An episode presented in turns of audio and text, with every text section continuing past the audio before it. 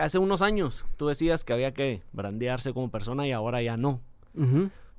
¿Por qué o qué hubo que te hizo cambiar esa mentalidad? Creo que tiene que ver con la forma de decirlo, o sea, con las palabras eh, o, la concepción. Yo creo que lo que está bien, o sea, lo que está mal es buscar brincarte los pasos, encontrar trucos para que la gente sepa tu nombre ¿no? Especialmente en redes de, ah, sí, este, ya me sigue tanta gente en Twitter, o ya me sigue tanto, pero al final no hay consistencia, o no, no, sino no hay carnita. Eh, el punto es cómo, cómo logras promover lo que estás haciendo. Eso es lo que me refiero yo con branding personal. O sea, el, branding es, oye, lograste hacer, eh, pusiste un, pusiste una empresa, luego hiciste un libro, eh, hiciste tal. El, el, lograr que la gente sepa que existe ¿no? Y que te puedan eh, comprar. Tú puedes ser el mejor libro del mundo, el libro más chingón, más insightful, más eh, importante, pero si nadie lo conoce y nadie lo lee, pues de qué sirvió, ¿no? Entonces, eso son dos tareas distintas. Una cosa es cómo generas el producto o servicio, o sea, lo tangible, y luego es cómo es que llegue a mucha gente. Esa es la parte, o eso es lo que yo veo como, como el tema de branding personal.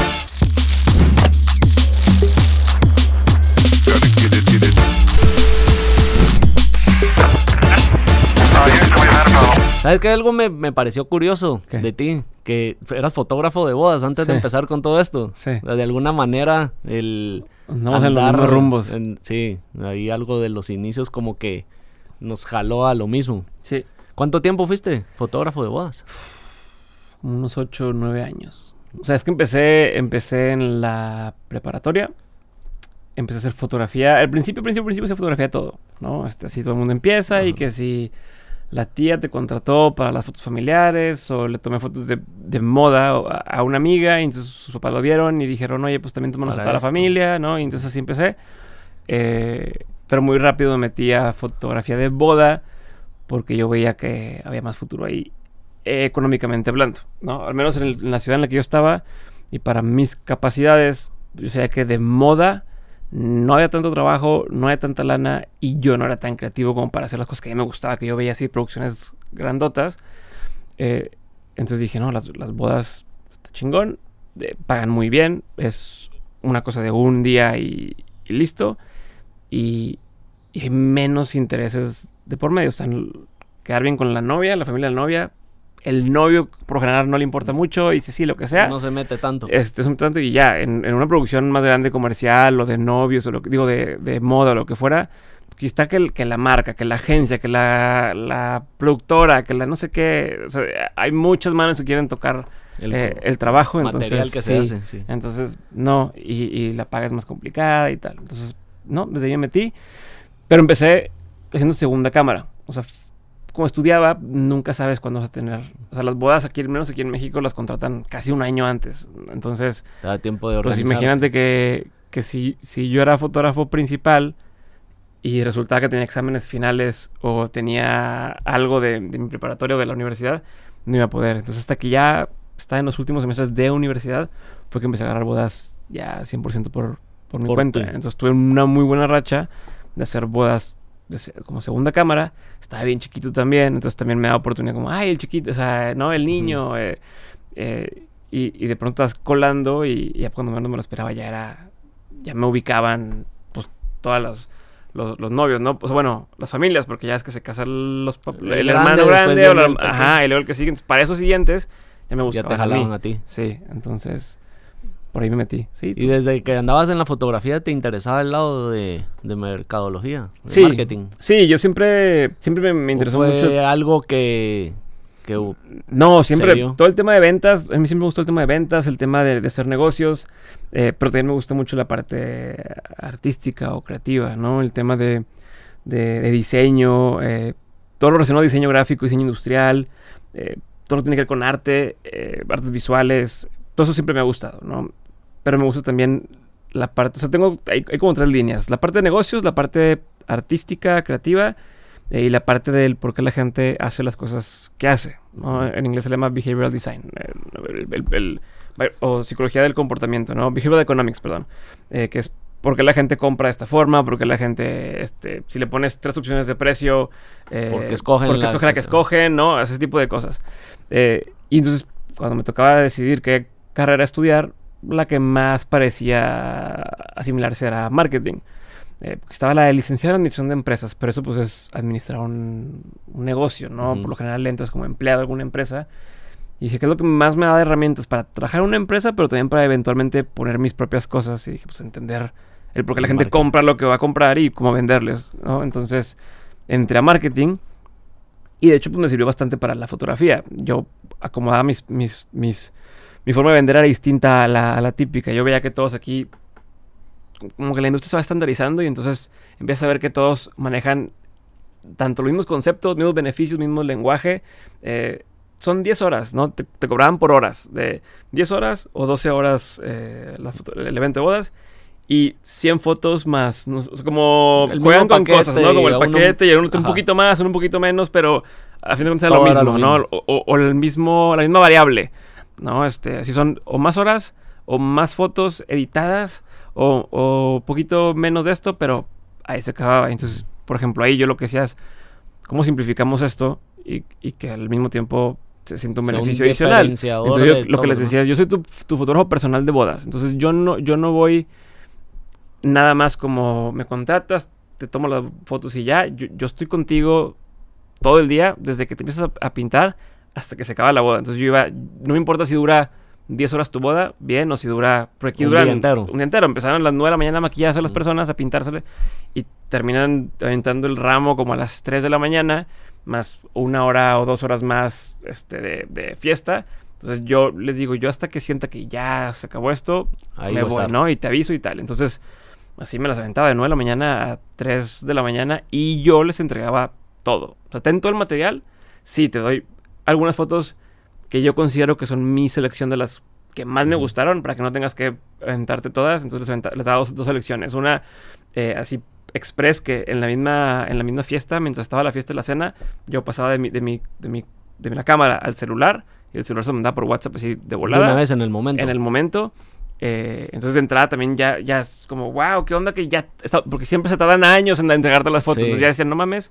Y luego les doy una selección un poquito más grande para que pudieran eh, repartir así de a los familiares, ¿no? Porque ya sabes que estás en una miel, pero todos los tíos, las, papás y, oye, hay fotos, oye, a ver, tengan fotos chidas para que las compartan las chidas. Y a uno le gusta estar este, subiendo en el momento claro, una foto, claro. no esperarse Exacto, una semana ¿no? o algo. Tienes así la, la, emoción. Entonces eso y, y todo, el, todo el resto ahí te va, ¿no? Cuando regresas aquí están. Me quité eso de escógelas y tal, porque te agregaba pasos y a veces se tardaban en escogerla. Así, ten. Yo, a mí me enseñó muy bien un fotógrafo llamado Mauricio Lanís de aquí de Monterrey. Eh, la, la, la, tesis de él o, o, lo que él predicaba era que salgan bien desde la, desde la foto, o sea, que la, te la tomaste, no que no la pienses de, bueno, no está tan bien, pero al cabo que la photoshopeo después, ¿no? Es que salga bien desde ahí. Entonces, yo, yo aprendí mucho de él y, y por eso las fotos que yo tomaba ya de, de entrada salían bien. O sea, no tenía ese nervio de, de que, ay, te paso todas, pero luego va a haber algunas que van a estar malas y qué pena. Y aquí era, todo sale bien. ¿Qué puede pasar? Que a lo mejor la expresión no sea la ideal en, en esa. En o se cruzó alguien caminando, bueno, no sé si la quitaba, pero de entrada no necesitan Photoshop. Oye, pues que las puedo retocar un poco más, la que te quito la espinilla o tal. Ahí sí. Y son las que te entrego así un, un, un extra que yo decidí cuáles son. Pero ya, pues ese, ese tipo de simplificaciones de, ah, yo estoy todo el tiempo contigo, yo te entrego todas las fotos. Eh, tú me dices dónde quieres que esté, a quién quieres que... Y yo lo hago, ¿no? Porque también de pronto, a veces hasta yo les daba ride, ¿no? A, Oye, es que mi hermano tiene que llegar a la casa del novio a llevarle sus mm, madres que se le olvidaron. Yo lo llevo, no hay bronca. Entonces se sentían en confianza. Como un era como un amigo te para ellos sí, ahí en el, en el, Hasta resolvías problemas en el momento. Resuelves problemas, los papás encantados de, de, los novios, la mamá, ya sabes, siempre está el tema de la suegra y encantado todo el mundo. Entonces, pues eso era un poquito el tema de cómo le das la vuelta a, a lo que ya todo el mundo hace eh, haciéndolo un, un, un, poco mejor o, o, incluso desprendiéndote de la categoría, ¿no? Ya no te pueden encasillar a uno con más los de demás, mismos. no te pueden comparar con, no, es que le entrega tres fotos más que el otro, no, es que él no te cobra la hora, aquí es, está en otra categoría. Eh, entonces eso me funcionaba muy bien. Y, yo hacía 10 bodas al año. Era mi, o yo nada más 10 bodas al año, muy bien cobradas, porque yo trabajaba en, en, otra empresa. Tenía trabajaba en una consultoría y luego en un corporativo eh, de Banregio, se llama, un banco. Em, entonces también el que, el que era, oye, o le contratamos la fecha o se nos va, también era ese, esa pequeña presión de que, pues, no, pues contratemos. Es una estrategia de mercado que usan ahora de que solo quedan dos o tres productos y... De una vez, exacto. Entonces, en ese tipo de cuestiones fue donde aplicaba mucho lo que, lo que me gustaba. Que al final del día no lo aprendes tanto en la... En la, es calle. En la carrera es, es calle, es escuchar podcast. Yo he escuchado mucho, escuchar otra gente cómo lo hace, gente con más experiencia, eh, preguntarles o, estar incluso a los, a los parejas de por ejemplo, amigos que se empezaban a casar, amigos más grandes, y oye, ¿qué te vendieron o qué te ofrecieron? No, hombre, bien complicado porque... Ah, perfecto. Apuntas y, ves cómo dar la vuelta. Y ir sacando esos... Entonces, después de todo este círculo para responder a tu pregunta de, de, si, si, me gustaba el tema del marketing y tal, sí, siempre me ha gustado. Mira, ahorita que, que, estabas hablando de todo esto, se me ocurre esta pregunta que creo que le puede servir a, a los fotógrafos o videógrafos. Las bodas son muy repetitivas en el tema de siempre pues se empiezan arreglando, viene la misa, viene la comida, el protocolo y el orden. El orden es muy repetitivo y tal vez después de cierto tiempo pues caer en lo mismo, en que es muy rutinario, en, en qué me inspiro, qué me motiva, cómo puedo hacer una foto, una sesión de fotos diferente a la anterior y hace tres bodas, y hace cinco bodas, por que se vuelve repetitivo. Entonces, ¿cómo tú lograbas tener esa motivación, esa inspiración para que las fotos que tomabas siempre ya fueran de calidad y no solo ah, disparo 100 fotos y ahí escojo las dos, tres buenas que salieron. Ya, no es tan difícil como la gente podría imaginarse. Es, a ver, tú puedes al principio, al principio tal vez sí era más Pongamos al punto del podcast, tú puedes hacerle una pregunta a cada invitado que tienes y todos te dan una respuesta distinta si la pregunta es suficientemente buena. Y muchas veces esa pregunta, tú puedes preguntarle a todos los invitados, ¿cuál ha sido el libro que te cambió la vida? Cada quien te va a decir uno distinto por las razones distintas. Incluso aunque sea el mismo libro, la razón va a ser distinta. Y quien escucha a lo mejor dice, ah, a lo mejor sí lo voy a leer, ¿no? Oye, ya lo habían recomendado dos veces, pero no. Y esta tercera vez que lo haya dicho esta persona y que haya explicado de esta forma, me hace a mí decir... Te engancha va, a ¿no? Bueno, entonces me regreso al tema de la foto. Eh, sí, la estructura es la misma, que eso lo que permite es al revés, te da mucha libertad creativa porque ya sabes qué es lo que viene, ¿no? Y entre más conoces el protocolo concreto o el, que se repite, más capacidad tienes de, improvisar, ¿no? Quien mejor improvisa no es el que llega eh, a una conferencia y no me sé nada ahí a ver qué invento, sino es el que se sabe tan bien su guion que, sabe que puede desviarse y sabe dónde va a regresar, ¿no? Entonces, en mi caso, al yo saber también, oye, siempre eh, la misa es así, a la hora de la comunión hacen esto, entonces desde el principio, fíjate si el padre es zurdo o derecho, para ver de qué lado va a estar la mano, entonces yo me voy a poner del lado que no le tape la cara, ¿no? Este, entonces como se repetía, es, oye, ¿sabes que esta boda de esta semana me pasó esta cosa? La siguiente no me va a pasar. Y ya sé cuándo va a ser el momento y no se me va a ir, ¿no? Entonces me voy preparando. cada boda ya es perfeccionando un poco la técnica. Ya es, es una nueva oportunidad de hacer cosas similares en cuanto a, a, técnica, a que no se te pase el beso, que no se te pase cuando entre el ramo, que no se te pase ciertas expresiones. Te puedes ir adelantando a lo que viene y, y prepararte acorde, ¿no? Y buscar ángulos nuevos, buscar cosas distintas. Hoy quiero probar que cuando dicen acepto y se dan la mano, ¿qué tal si me voy hasta arriba de la iglesia y tomo algo desde arriba? A ver qué pasa. Y sé que tengo suficiente tiempo para hacer dos, tres fotos de arriba, bajar y agarrar la segura que está abajo, ¿no? O al revés. Entonces, por un lado es eso. Eh, por otro lado, em, a ver, los novios no han visto todas las fotos de todos los novios que has tenido. Entonces, a veces también quieres inventar cada vez la, la, rueda. Y ellos dicen, oye, ¿mis fotos? O sea, las, las, las, las yo vi esta que tomaste alguna vez y me encantó algo así.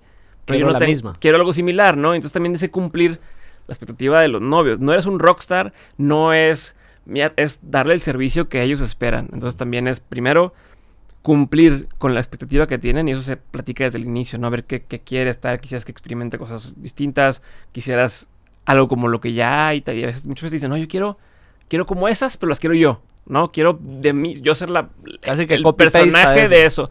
Va, y entonces cumplo con las que quieres. Y ya que palomeé esas, esas cosas, ahora hago lo que, lo que yo quiero intentar en esta ocasión, ¿no? y, y, de eso puede ir cosas tan, tan simples como una pose distinta, a cosas más complejas como, oye, vi que si consigo esta otra cosa y un lente distinto o un filtro y la madre, podemos hacer algo distinto porque lo acabo de ver la semana pasada en YouTube.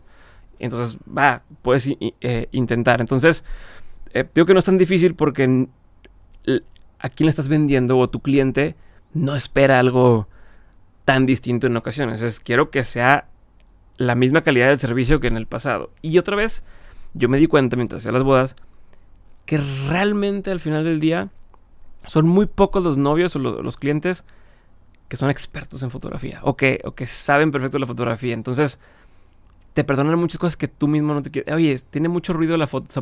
subiste el ISO para que saliera bien en un lugar oscuro y tiene muchos puntitos. A ti no te gustó, pero no les vale porque salen felices o salen enamorados. O, y entonces te empiezas a dejar a un lado lo, la, así la perfección, la perfección, el, el, el, ¿cómo le llaman cuando alguien es, eh, no sé si palabra, ortodoxo, así como lo técnico, lo, lo, lo ay, como cuando alguien quiere hacer a fuerza en una fotografía análoga, que es muy purista, a lo mejor la palabra, ¿no? Como ser tan purista y asegurarte de que en persona los novios sientan que se la pasaron chingón. Yo me di cuenta que si, por ejemplo, la sesión de fotos los chuleaba, le decía a la novia, no, te pasaste, se ve bien chingón el velo, este, oye, los zapatos, eh, tal.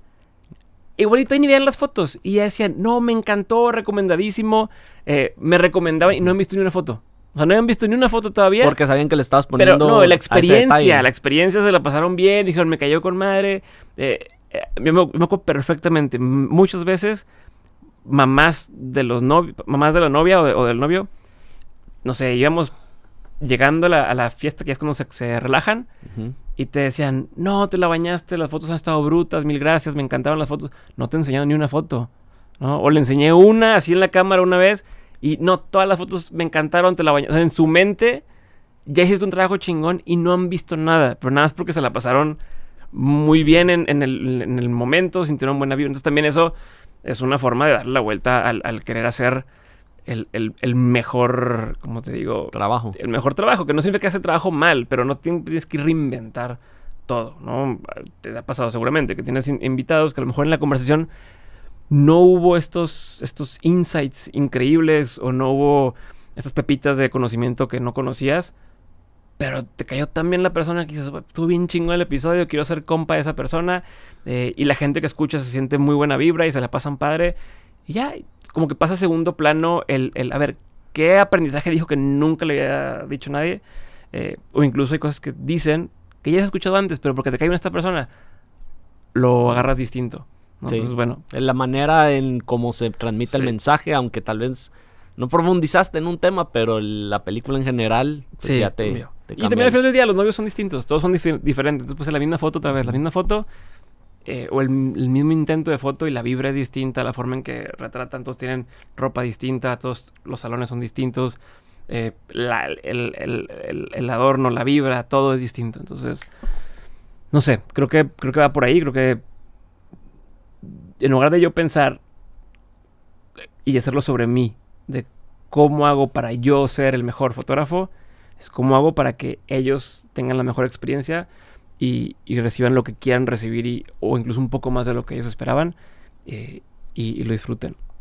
Podemos decir que esto que acabas de decir, de que es más por el cliente, estamos hablando en tema bodas, o los novios, que sean ellos los que lo disfrutan, sea como el mensaje que le das a los artistas, ya sea de video o fotografía, que pelean más por yo soy el artista si me están buscando es porque ellos buscan mi estilo, mi arte, mi ah, cosa y ellos se acoplan a mí yo creo que, realmente bajen su ego y que entiendan que, el cliente manda. ¿Quieres hacer negocio? ¿Quieres? O sea, depende, depende. Porque hay muchos que se ponen con su ego de me están buscando porque yo tomo las fotos de esta manera y Ah, bueno, en ese sentido, a ver, no, no puede emular el estilo de alguien más. la gente sabe y ve las fotos y dice, o sea, este es mi, estilo, que no es una cosa que está hecha por diseño, es, o sea, el estilo se encuentra, o, mi, sí, mi, estilo es, o sea, no empiezas y es, esta es mi primera boda, este es mi estilo, no, pero ya después de tomar 15 bodas, 30 bodas, 100 bodas, ves hacia atrás y se identifica, o sea, brinca un estilo, ¿no? Ah, este fotógrafo toma este tipo de fotos, o hay fotógrafos que una racha en la que todos los fotógrafos eh, editaban las fotos que las desaturaban y les cambiaban así como, como estos filtros y todos querían hacer igual. ¿no? Este, y bueno, pues, si quieres fotos de ese tipo, busca fotógrafos de ese, de ese estilo, ¿no? Si quieres fotógrafos donde los novios estén así chiquitos y todo lo demás sea el este, hay fotógrafos muy buenos que lo hacen así. Si quieres fotos muy clásicas, hay fotógrafos que lo hacen, que lo hacen así muy bien. Entonces, en ese sentido, no era, no era de, de quiero que me tomes fotos como no sé quién. No, pues no. Es, te tomo No. fotos como te las tomo yo, pero al final del día, yo, yo la realidad es que no, no me consideraba, cuando se fotografiaba, un artista, ni era... Mi arte estaba en hacerte sentir bien, y listo, no en ve esta producción que luego van a querer enmarcar en un museo y, y tal, o ese lado del ego no existe, no, no lo tenía yo o no lo tengo yo. Eh, pero se vale. Es que, que- ¿en qué negocio estás? No, en el negocio de soy artista, como, como, como un pintor. Tú puedes estar en el negocio de quiero hacer una pieza única, extraordinaria, que a lo mejor mucha gente no va a entender eh, ¿no? y no va a ser tan comercial, pero va a haber un coleccionista que lo va a comprar y va a valer millones de dólares. Perfecto, adelante. O dices yo que estoy en el, en el nicho de hacer obras para que estén en hoteles, ¿no? Y que tenga, y que me compren 10 millones de pesos de puras cuadros más o menos similares abstractos en tal, ¿no? Y que me cuesta poco producirlos. No sé, e incluso en ese hacer y, y- y, eh, express también hay propuesta. Andy Warhol, ahí está el caso, ¿no? O sea, en, en su hacer lo mismo muchas veces había una propuesta, había una cosa distinta de hacer, de- forma de, hacerlo. Entonces, no estoy diciendo que uno sea mejor que otro, sino hay dos formas de hacerlo o, o más de una, pero tienes que estar consciente de cuál elegiste hacer y por qué. Y no, si dijiste, voy a hacer esto para hacer negocio y para capitalizarme, luego te quejes de, del otro. O al revés. ¿no? Si, Ay, es que yo voy a ser artista y tal, luego no te quejes si no hay quien te compre, eh, ¿no? O sea, los pasos para, para, para monetizar es otra forma de hacerlo, son otros y hay que conocerlos y es otra carrera, ¿no? El, el ejemplo que pongo Sí. es, En- en México hay dos, dos hay un tequila que se llama Tequila Casa Dragones y, y un eh, aguardiente que se llama Tonayán, que venden en, en, en- en tiendas de conveniencia tipo Oxxo, 7-Eleven, no, no conozco si en Guatemala hay estas. Eh, pero vale 30 pesos, que son como, que son eh, 2 dólares, un, un- dólar y medio, el, este, y el otro vale 3 mil pesos para arriba, que son, ¿qué? Este, 150 dólares para arriba la botella de, de tequila. Entonces, los dos son negocio, ¿no? Pero uno tiene un tipo de problemas y otro tipo de problemas. Y los dos están. O sea, no es que uno esté mejor que otro, uno no esté mejor negocio que otro, es qué tipo de problemas quieres enfrentarte. ¿Quieres ser el, el, el tequila está en botella de plástico que tiene que lidiar con eh, proveedores, eh, bajar los costos, eh, distribución, cómo lo hago para estar en todas las cadenas, cómo lo hago para que la cadena de suministro siempre esté tal, no, tal. O este otro que tiene que lidiar con, oye, ¿cómo consigo artistas que vengan a mi, a mi apertura? ¿Cómo aparezco en esa boutique? ¿Cómo hago estas galas y que cubra prensa?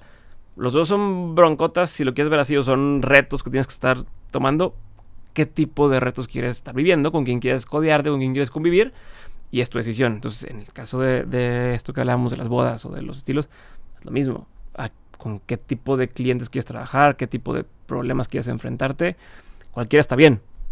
Que seas consciente de en, en qué industria estás, qué es lo que estás ofreciendo eh, y, y- y las características que vienen con eso. Al final eh, podemos resumirlo en que sos un artista o estás prestando un servicio. Ajá. Que se puede hacer la combinación. Sí, por supuesto. Pero si te vas a montar en tu ego y yo hago lo que se me da la gana y yo te voy a dirigir cómo quiero yo las fotos, estás tal vez en el lado más artístico, si estás prestando un servicio para cumplir con, con lo que alguien Sí. está buscando, que es la necesidad de sus fotos en ese momento. Claro. Creo que para fotógrafo, videógrafo, si pueden sacar algo de eso, es definir eso. Que ¿no? ojo, no dejes de ser artista. Pero es que el arte, No es el artista, enfoque del arte es en otro lugar. O sea, a ver, para mí, el- a mí me gusta mucho la, la definición de arte que hace Seth Godin, de, de artista, ¿no? Que dice artista no es solamente el que hace pinturas, eh, el que hace un, un, un cuadro o el que hace un, ¿cómo se llama? Una escultura.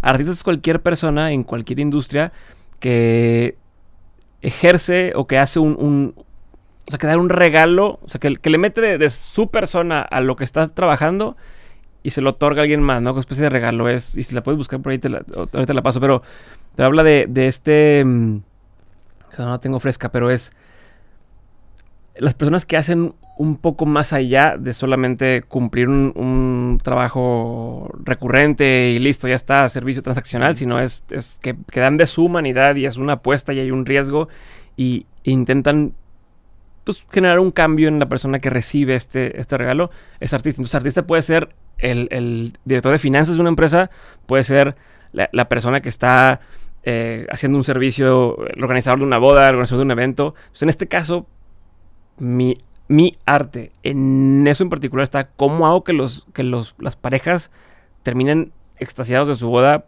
o cómo les hago que la pasen más chingón, solucionar los problemas eh, y que al final queden, queden contentos.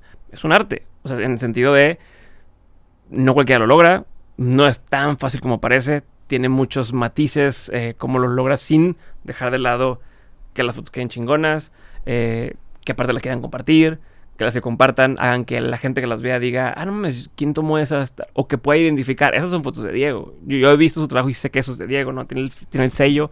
O sea, es un arte en sí, pero no se queda nada más en, esta es la foto y todos los demás chingan a su madre, no me importa lo demás y yo me encierro en lo mío, ¿no? Es, este, este tiene su chiste. Por ahí va. Sí, el, el, el cómo generas o creas algo para que alguien más lo perciba y de alguna manera lo marque, lo cambie o, le deje una enseñanza es eh, lo que te hace un artista en el ámbito que, sea, como lo mencionas. ¿Te consideras...? Dice, perdón, pero para que dice... El arte es un regalo personal que cambia al, que lo recibe. El medio no importa, eh, la intención es la que importa.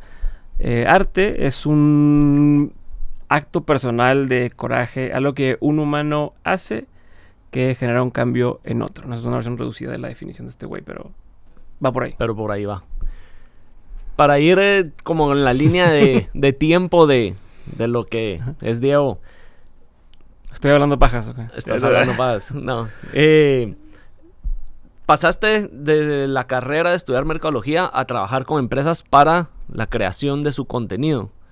O como estrategia de marca, de marketing y todo eso. No, no, no, nunca me metí en ese lado. Haz de cuenta que acabando la carrera entré a una empresa que se llama Astrolab, consultoría, hacíamos tema de storytelling de negocios, pero no era lo que hoy, esto fue hace casi 10 años, no era lo que hoy usan storytelling para, eh, para publicidad, era más bien eh, cómo usar el tema de las historias o las narrativas para que todos entiendan una empresa la misma estrategia, ¿no? ¿Cómo haces para que todos se pongan la camisa? ¿Cómo haces para que todos entiendan qué significa el valor de la honestidad en una empresa, ¿no? Porque ya sabes que todos contratan una agencia de branding que les dicen eh, tus valores van a ser A, B, C y D y te inventan una definición pomposa que nadie se aprende, que nadie entiende y que según el nivel en el que estás en la empresa entiendes de forma distinta, ¿no? Se quiera un poco de cómo alineamos a todos a entender por qué se toman las decisiones, por qué pasa tiene que ver con transformaciones culturales o cambios culturales en las empresas usando como herramienta o una de las herramientas es el storytelling de negocios. Ese sería como el, concepto, ¿no? Em, de ahí, bueno, yo trabajaba con empresas muy grandes, eh, eh, empresas, haz de cuenta, cementeras, empresas de, por ejemplo, FEMSA, que tiene Coca-Cola, tiene este, los Oxos, tiene un montón de tiene farmacias, tiene... O sea, ¿cómo, haces para que alguien entienda eh, dentro de la empresa a dónde va, ¿no? Que es que el empleado de cualquier rango llega a su casa y cuando su pareja le pregunte, este, oye, a ver, pero ¿y qué hace? No puede decirle en algo breve a lo que se dedica la empresa y por qué van hacia este camino y que la otra persona lo pueda replicar y lo pueda contar y lo pueda contar, ¿no? Eh, entonces, eso hacíamos en, en, en Astrolab y de ahí entro a Banregio, bueno, a una iniciativa que se llama Nexo Banregio que tenía como propósito que hubiera más y mejores emprendedores en, México a través de varias líneas. Yo estaba encargado eh, de, la línea de conocimiento, entré como gerente de conocimiento y mi chamba era cómo hacer para que la gente sepa lo que tiene que saber. Era, eh, oye, tú estás emprendiendo y necesitas saber sobre em, temas legales, temas fiscales, temas de finanzas, temas de marketing. ¿Cómo, ¿Cómo, le hago? ¿A quién tengo que traer para que te explique eso a ti y a toda la gente que lo necesita? Entonces agrupabas eh, varias personas que requieren temas de marketing. Entonces traías a un experto en marketing y les daba una charla o un taller o a través de piezas audiovisuales en, redes sociales, em, eh, artículos de blog y demás. mi chamba era esa y de ahí después de dos años de ser Nexo, hay una reestructura en, el, banco y me, me pasa, el, equipo de Nexo lo, lo deshacen y lo, los mandan a diferentes partes de la empresa. Y me mandan al área de marketing, que es a un área a la que le damos mucho servicio, aunque en teoría debe ser al revés. Ellos deberían de darnos servicio a nosotros, pero Nexo termina dándole mucho servicio al área de marketing y a todas las, las, las unidades de negocio del banco. Eh, entonces, estando ahí, empiezo a hacer cosas de, pues así que de contenido, ¿no? Pero para el banco, ya no como Nexo, como, como el banco, y hacíamos eh, piezas que causaban un poco de, de ruido internamente y que al principio como que no querían hacer y luego al final terminaban felicitándonos por, por hacer, ¿no? Este, de hecho, empezabas a crear cosas fuera de lo normal. Cosas... Eh, sí, o sea, por ejemplo, eh, había un... ¿Qué era lo que no querían hacer? Como un ejemplo. Un ejemplo, hicimos un video, una serie de videos eh, con, con, un, con un amigo que se llama Maurice Dieck. Él empezaba a hablar sobre temas de finanzas en redes. Lo invito y le digo, a, a ver, me voy un paso para atrás. Todos los bancos dicen, vamos a subir contenido en redes, ¿no? Y entonces vamos a hablar de finanzas personales, porque todo el mundo cree que la gente quiere eso. la realidad es que la gente no quiere aprender lo que no sabe, quiere escuchar más de lo que ya saben, lo que les gustan. O sea, la, puñeta mental es, sí, quiero aprender de finanzas personales, ¿no? Y empezar a, consultar amigos de la maestría y tal. Oye, a ver, ¿qué haría, qué tendría que subir un banco a su página de Facebook o a su cuenta de Instagram para que lo quiera seguir? O sea, para que quieras, no, pues cosas de finanzas personales. Net. O sea, porque ahorita ya hay muchos bancos que hacen eso. ¿Lo leerías?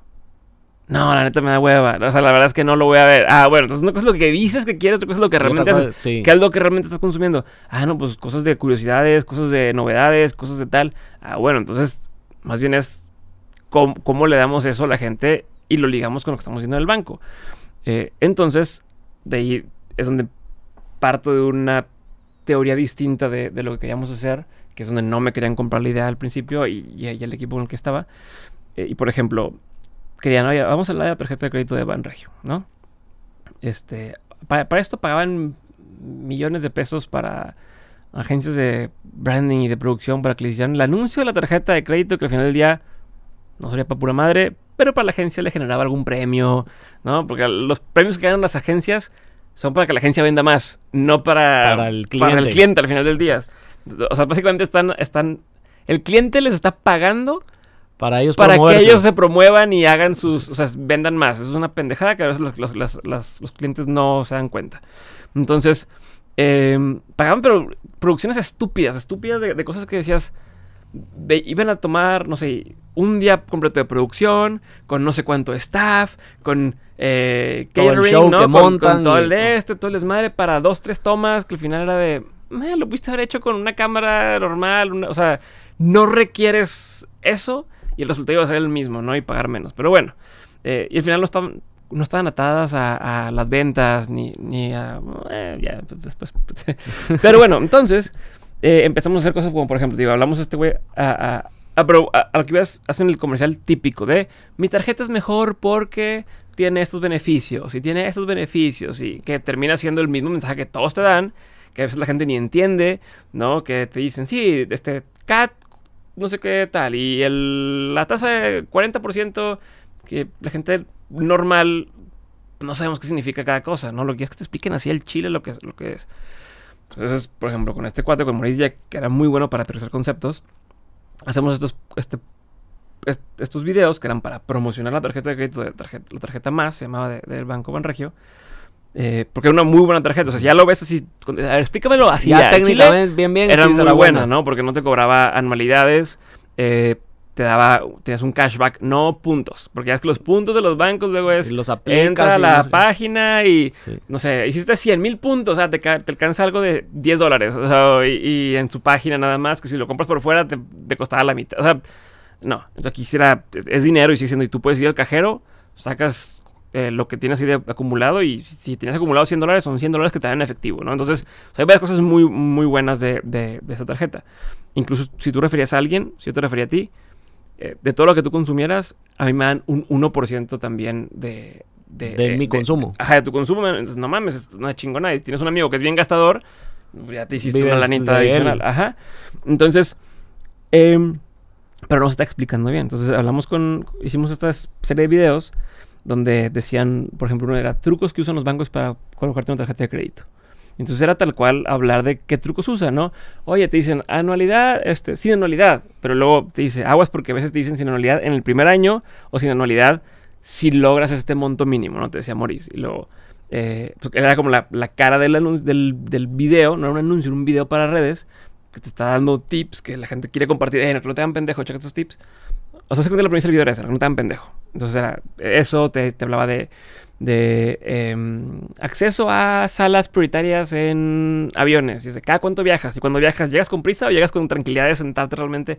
Entonces la gente, porque, ah, no, pues es cierto, no, no ¿verdad? O eh, regalos por abrir o, créditos preautorizados de no sé qué. Entonces, platicando de los trucos que, que usan los bancos y nunca decíamos que nosotros no lo hacíamos. Simplemente era, son los trucos, mucho ojo, pon atención cuando te ofrezcan una tarjeta y listo. Y se acabó la queja a veces del de, equipo al que yo entré en marketing era, pero ¿por qué no dices que compre la tarjeta, que saque la tarjeta? ¿Y por qué no hablas de, de la nuestra? es que la gente no es pendeja, la gente... Hay que vender sin querer vender. Ajá, o sea, que, y la gente sola puede decir, ok, bueno, ya vi esto. Ah, pues eso en la cuenta de Banregio. Seguramente lo están diciendo por algo, ¿no? Vamos a, darle clic y, a ver un poco más, ¿no? Casi que querían que, oye, pon el logotipo todo, en todo el pinche video y pon, ya están en la cuenta de Banregio, ya saben que, eres tú el que está haciendo ese, comercial, ¿no? Entonces, eso me refiero, no es que fue por, por un camino, no, era, tú estás rompiendo algunas eh, costumbres y, tratando de, hacer que la gente intente cosas nuevas. Al final los videos les iba chingón, eran de los videos con más engagement, eh, más compartidos, sin meterle pauta adicional, porque sabes que todas las empresas sus videos tienen miles de vistas, pero porque están eh, empujados, ¿no? Y no tienen ni un comentario. Em, me fue muy bien en ese sentido. Eh, a mucha gente no le dio gusto que me fuera también, porque pues, me estaba brincando algunas, algunos, algunas personas, ¿no? De, oye, ¿quién autorizó esto? Está, no nos dimos cuenta que lo hizo Diego. Diego lo hizo y está muy bien. Entonces, felicidades, Diego, pero la otra persona ni enterada. Entonces, al final del día, creo que duré un año en ese puesto eh, y ya me corrieron. O sea, bueno, me fui, me casé. En la luna de miel le digo a mi esposa, ya, me voy a salir porque voy a empezar con dementes. O sea, voy a seguirle con dementes full time. Aquí ya no, no veo para dónde hacerme. ¿Sentiste que topaste y que ya era el pues momento del cambio? Sí, pues es que te das cuenta que estás, estoy desgastándome para tratar de darle gusto a alguien más que al final del día pues, te pueden cambiar de un momento para otro o al final del día no hay nada con lo que te quedas, ¿no? Si me estoy trabajando en una empresa, pues el mañana te pueden decir bye, muchas gracias y, se acabó, ¿no? Eh, y lo que yo quería aprender a hacer ya lo he aprendido a hacer, ¿no? A, contactarme con ciertas personas, a, agarrar confianza en, ok, tengo una buena percepción de la línea editorial, eh, habilidades que dices son trasladables, ¿no? Ya las había desarrollado muchas. Claro que tenía mucho más por aprender, pero ya me siento cómodo para ya irme full time a, Dementes. Entonces le digo en la última semana que tuvimos de luna de miel, ¿qué opinas? Le doy y me dice, pues sí, te apoyo salte. ¿No te causó miedo no, el empezar pues una vida de casado? Ya no sos solo tú que vela por ti mismo y pues ya vas a tener un hogar, una familia, empezar de cero. Sí, no, porque bueno, en ese momento no teníamos hijos. Nuestro plan era tener hijos dos años después. nos embarazamos a los tres meses. pero, pero, este, pues, ¿qué es lo peor que puede pasar en mi caso? Digo, a ver, tengo, vengo de un, de, de, o sea, sé el privilegio que tengo ser la oportunidad que tengo que yo pueda decidir, ya no quiero hacer esto y quiero intentar otro, habla de mucho privilegio. Y además tener las fotografías de boda. O sea, si todo salía mal, yo tenía esta herramienta que yo decir, es que la idea es no seguir con eso, pero puedo darle un año más, dos años más, tres años más. Y se gana muy bien con fotografía de boda. Entonces, eh, podía seguir haciendo eso. Eh, y mi esposa trabajaba dando clases en un colegio, ¿no? Como maestra. Entonces era tenemos los dos ingresos, no necesitamos mucho para vivir, no somos gente gastadora, ¿no? No, no somos de ir a comer a los restaurantes todo el tiempo, ni de ir a, bares y antros, y yo casi ni tomo, ni entonces tampoco estamos en, en vicios. O sea, no, no, no, realmente no, no hay mucho. Y si no, tengo que amarrar el cinto, me lo amarro. Entonces digo, me voy a ir, ya no voy, o sea, ya, regreso y voy a renunciar la, la semana, ¿no?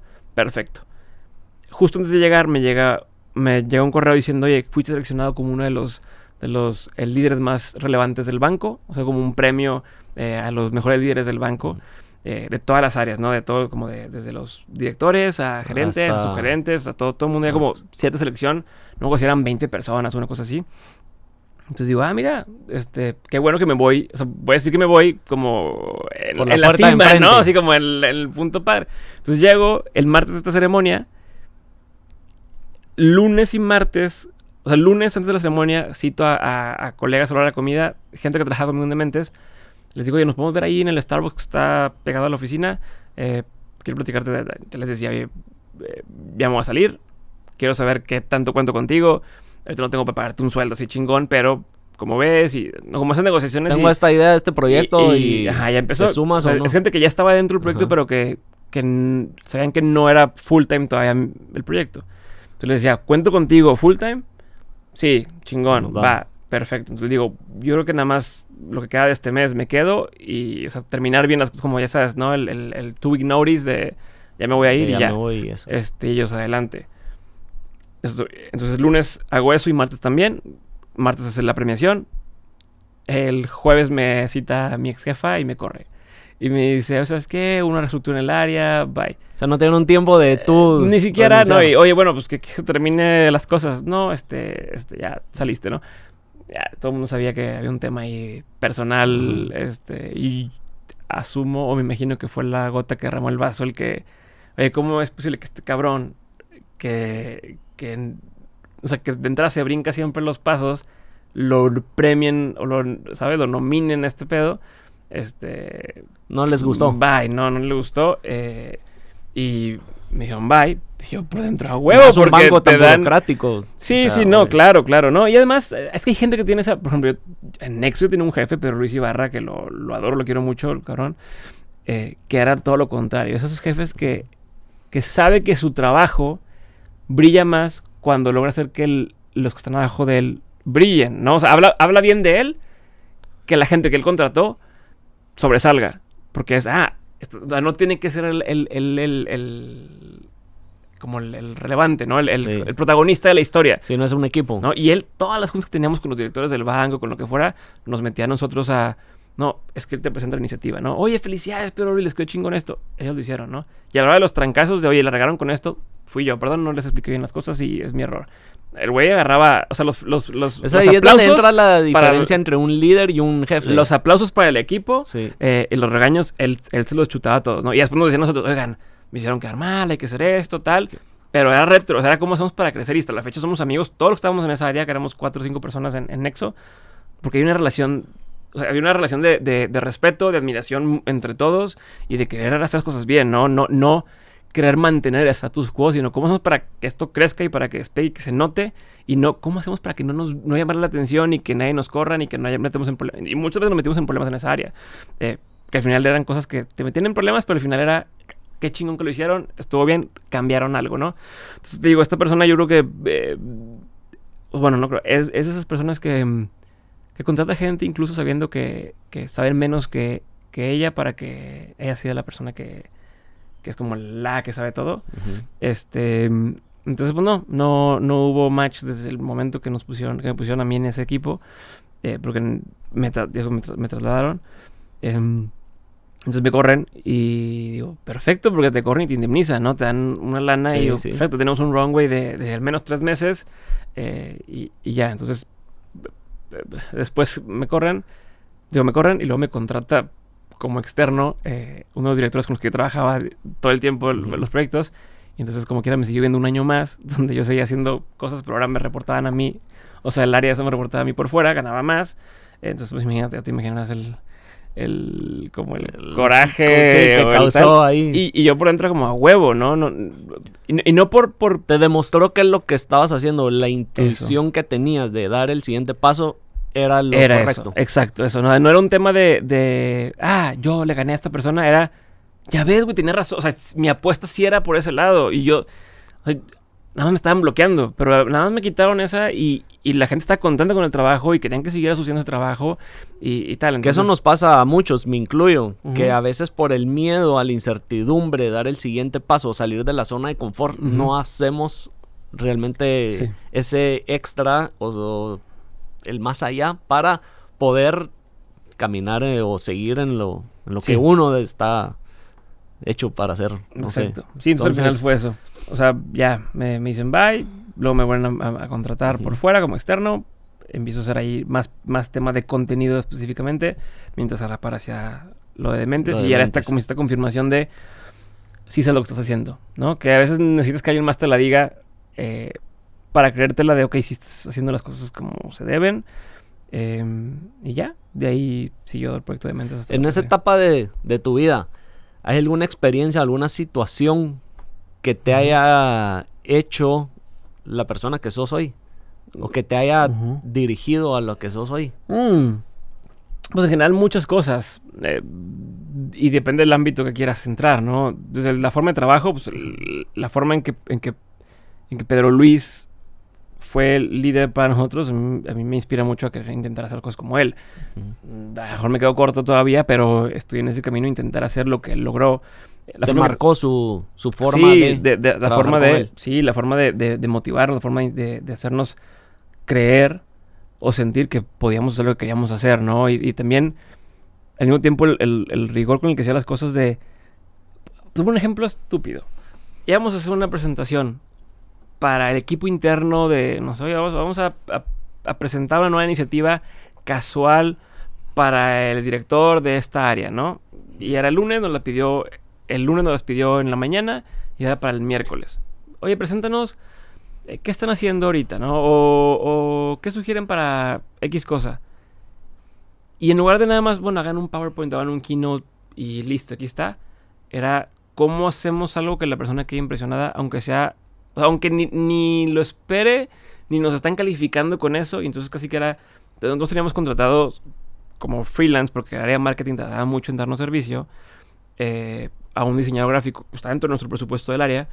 Y entonces era, ármate la diapositiva, o sea, ármate la información, pasa un diseñador gráfico, nos hacía la presentación, una versión chingona de la presentación que nadie entre, o sea, nadie ponía. En un corporativo, las presentaciones son todas bien pedorras. Aquí una presentación que parecía como si estuvieras proponiendo un proyecto de branding, ¿no? Así Un pitch bonito. completo para... Sí, y oye, ¿sabes qué, Diego? Hazte un piloto. Si le vamos a proponer hacer un video de no sé qué, haz un piloto, haz una versión rápida de eso. Entonces íbamos con un- una productora que teníamos también en, en Iguala, que- Cian Media Lab, buenísimos para trabajar. En chingón. Entonces llegábamos con esta persona y en lugar de contarle, oye, este que nos ocurre hacer, era, queremos hacer esto. Y ya lo veía. Y era más fácil que sobre eso que estaba viendo ya dijera, va, me gusta, o ok, me gusta, nada más cambiemos de esto. Pero entonces quedaban impresionados con la forma de, de- de hacer las cosas. Em, porque normalmente cuando llegas con alguien y dices, se me ocurre hacer esto y quiero, te empiezan a encontrar un chorro de, de agujeros o de trabas o de... Porque se imaginan una cosa distinta, Sí. ¿no? De, de lo que tú le cuentas a lo que perciben, a lo que se imaginan y su experiencia. No, es que no me suena. A que esto es lo que queremos hacer, velo. ¿Te suena? Vamos a hacer esto, pero un poquito más... Ah, no, pues ya no. Eso que hizo hoy, por ejemplo, es lo que tú te a llevar a todo lo que hacemos en Dementes. El, si podemos, por ejemplo, ahorita que estamos, me dijiste, "Oye, vamos a grabar un, un- un episodio un podcast. Pues pudimos haberlo hecho en mi casa o, así medio improvisado y tipo, mejor vamos a, montar las cosas como, como se deben de montar para que quede lo mejor posible. No nos van a dar un beneficio extra por hacerlo así, no, no hay un premio al- a la calidad, pero el, el la, la, la forma también es fondo. Y entonces la forma de hacer cosas tiene que ir. Mis juntas por Zoom, yo lo hago con mi cámara chingona y con mi iluminación chingona. Y la realidad es que sí lo nota la gente. La gente que tenemos juntos con, con- con, eh, anunciantes o con, o con gente que queremos invitar a, a- a- a Dementes, notan la, la calidad, notan el esfuerzo y, y eso Ese valor extra asumen lo, que hay atrás, ¿no? O sea, empiezan, lo, lo agradecen y empiezan también, si lo ves de forma estratégica, eh, también asumen que hay, hay más atrás de lo, Ujú. que, de lo que pueden ver. Nos dicen, oye, pues si tomo una llamada de Zoom, seguro hacen las cosas muy bien, ¿no? Entonces, te estás comunicando sin tener que decir todo. Que a lo mejor ahorita al decir esto me estoy medio quemando el, el truco, pero es algo que siempre que puedas dar ese extra eh, y que puedas sorprender para, pa- en ese sentido de, ay, ni de pedo me van a hacer un video, faltan tres días para...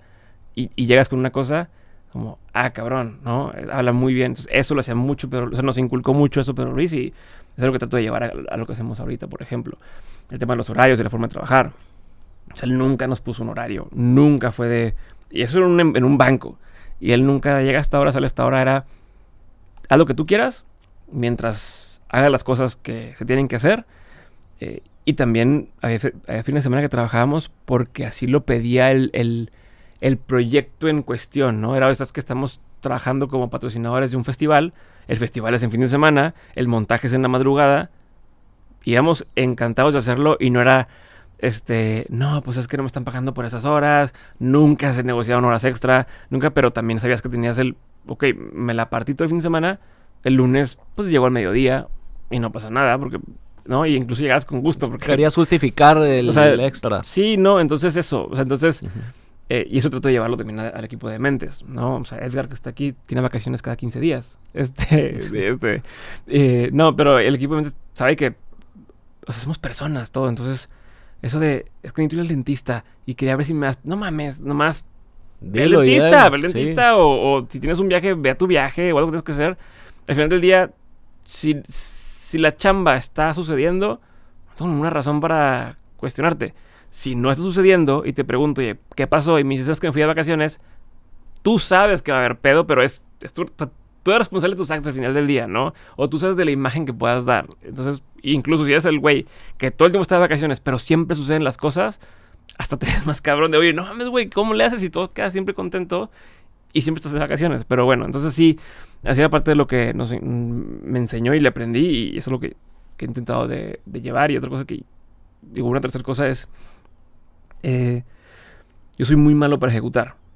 Soy muy bueno para imaginarme Ujú. un montón de cosas y, y- ideas. Y si tú me cuentas algo de tu idea de negocio, te puedo decir, y si haces esto, esto y esto.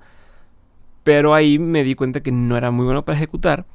Bueno, ya sabía que no era bueno para ejecutar, pero no había visto cómo darle la vuelta a eso. Era, puta, este, oye, tengo que hacer un Excel y, y se me ocurrió la idea de que podemos solucionar esto de esta forma, entonces vamos a, a plasmarlo en el Excel para que se entienda y se vea.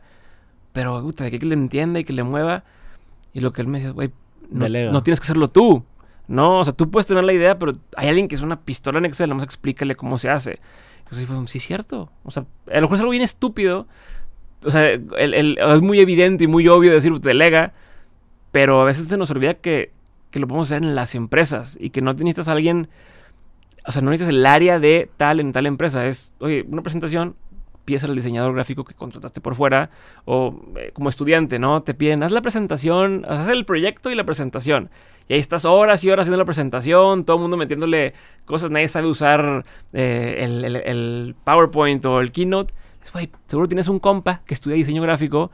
eh, si le dices, "Oye, te invito a comer en la cafetería, nada más es malo, pásamelo bonito, te lo puede hacer en dos segundos. Y entonces ya llegas a tu presentación, donde todos hicieron presentaciones con las patas y la tuya se ve de otro nivel, ¿no? Eh, entonces, eso es lo que también me dejó mucho eso, el, poder, eh, o sea, en lugar de querer reforzar las debilidades, más bien es double down en las fortalezas, ¿no? Enfócate en lo que ya eres fuerte y en, empérrate en hacerlo cada vez mejor. Y donde eres débil, agárrate de gente que tenga esa fortaleza y busca cómo, cómo contratar ayuda, ¿no? O intercambiar ayuda. Porque así como puedes pagar por, por hacerlo, pues como dices, negociemos, ¿no? Hay algo de mí que tú necesitas y te puedo ofrecer y entonces estamos haciendo intercambios, esté o no esté dentro de la empresa en la que estás. Eso es un muy buen consejo para los que de alguna manera empiezan a emprender y creen que pueden hacer todo y el que mucho abarca poco hace, como dicen. O sea, el aprender a delegar. Creo que es un O crees un que buen tienes consejo, que una hacer buena, Una buena nota que, que Sí. le ponga atención, ¿verdad? Sí, o sea, a veces crees, a veces crees que tienes que hacer todo. O sea, y, Y no. y estúpidamente te metes esa idea de. O porque, ay, me va a cobrar, va a salir caro, Sí. entonces mejor ahí veo yo cómo lo hago y... Sí. O sea, o como, no sé, como regresando regresando al ejemplo de la fotografía. Es que tengo que tomarlas yo y editarlas yo. No, nadie dijo. O sea, igual y si tú encuentras una forma de trabajo donde tú vas, tú las tomas y se las pasas a alguien más para que esa persona las limpie, las edite, este, haga los, los álbums o lo que tengas que hacer para tal, pues ya. O sea, suena mu- muy, tonto y eso, eso es algo que a lo mejor la gente que ya tiene más experiencia lo, lo encuentra, pero que estamos empezando, te tardas un rato en que te caiga ese clic de, sí es cierto, ¿no? No tengo que todo hacerlo hacerlo yo todo. y no tiene que ser muy caro que alguien más lo haga. Hay formas de dar la vuelta. Y en Dementes, ¿cómo has logrado aplicar esto? El saber delegar. Bueno, yo nunca he editado un episodio de Mentes. Nunca, desde el día cero, yo nunca he editado un audio. ¿Sabes editar? O sea, conozco las herramientas. Podría editar en, en audio. Podría editar cosas básicas de corto la intro, la pongo aquí, la pongo, pero masterizar, no sé, ni me he interesado saber, ni he intentado saber. Eh, el tema de, de video, una vez me enseñó Edgardo un poco, pero no conozco las nociones, o sea, sé pedir lo que quisiera ver, pero no sé técnicamente hacerlo, ¿no? hacerlo. Que de hecho otra cosa, no tienes que saber nada de eso. Algo, algo que también me funciona muy bien es hacer estos, estos mood boards, ¿no? Cuando no sabes comunicarte con alguien directamente porque no tiene la terminología, porque no sabes es cómo me gustaría que se viera. Mira, ve todas estas cosas que me gustarían. Algo como esto podemos hacer. Entonces la persona ya tiene más claro eh, la, La visión que que, tienes. tienes y no sé si te puede transmitirla. Pero bueno, desde el día cero no, nunca he editado. Siempre lo editó Samo, eh, que ahorita es parte del equipo de, de Dementes, o bueno, ya dirige la parte de la productora de. Se llama Audiolab. Hacemos podcast para terceros. Em, pero sí empezamos. eh, desde el principio yo grababa el audio nada más, porque pues iba a donde estuviera mi invitado. Oye, voy a tu oficina, voy a tu. a donde me digas. ¿no? Llegaba, ponía mis micrófonos, grabar, ¿no? Se grababa. Oye, Samo, aquí te va. Y Samo se encargaba de todo. O sea, hasta la fecha, ahorita, por ejemplo, yo, yo lo único que hago de los episodios es la investigación, obviamente, del invitado y sentarme aquí a grabar contigo. Por ejemplo, si, si fuese invitado al podcast, grabamos, se acabó y el Y episodio sale. Lo entregas. O sea, el episodio sale. O sea, el- el- la fecha que toca que el episodio salga, sale el episodio en YouTube y en las plataformas de audio, masterizado, editado, pero ya no tuve que hacer eh, más. Entonces, eso es algo que, por ejemplo, que, que aprendí a delegar. Y ¿Y desde el ¿En qué momento diciendo- te diste cuenta? Porque sentarse aquí y poder mantener una conversación con alguien y no solo estar el- preguntando tal vez las preguntas básicas o el escuchar, que era algo que se te daba o algo que podías desarrollar y mejorar. Yo siempre he sido muy platicador, entonces me sé que era mejor eso. Por ahí eh, te salió. Sí, o sea, yo. O sea, de, de cómo supe que podía llevar una conversación y, y platicar. eh, Creo que nunca me he considerado una persona muy interesante. Y entonces cuando. Pues de más morro que estás queriendo. O de más chico, cuando estás queriendo. Pues a lo mejor ligar o conocer a alguien o lo que fuera.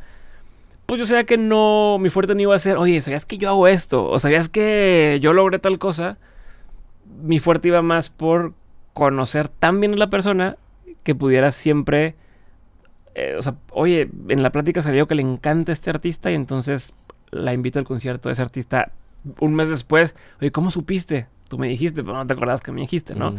Este, entonces, eh, o así con clientes o con, o con, oye, este, ahí tengo un detalle para tu hija. ¿Cómo? Ah, ¿te acuerdas que tengo una hija? Sí, pues me contaste que no, y que me dijiste que iba a cumplir años en tal fecha.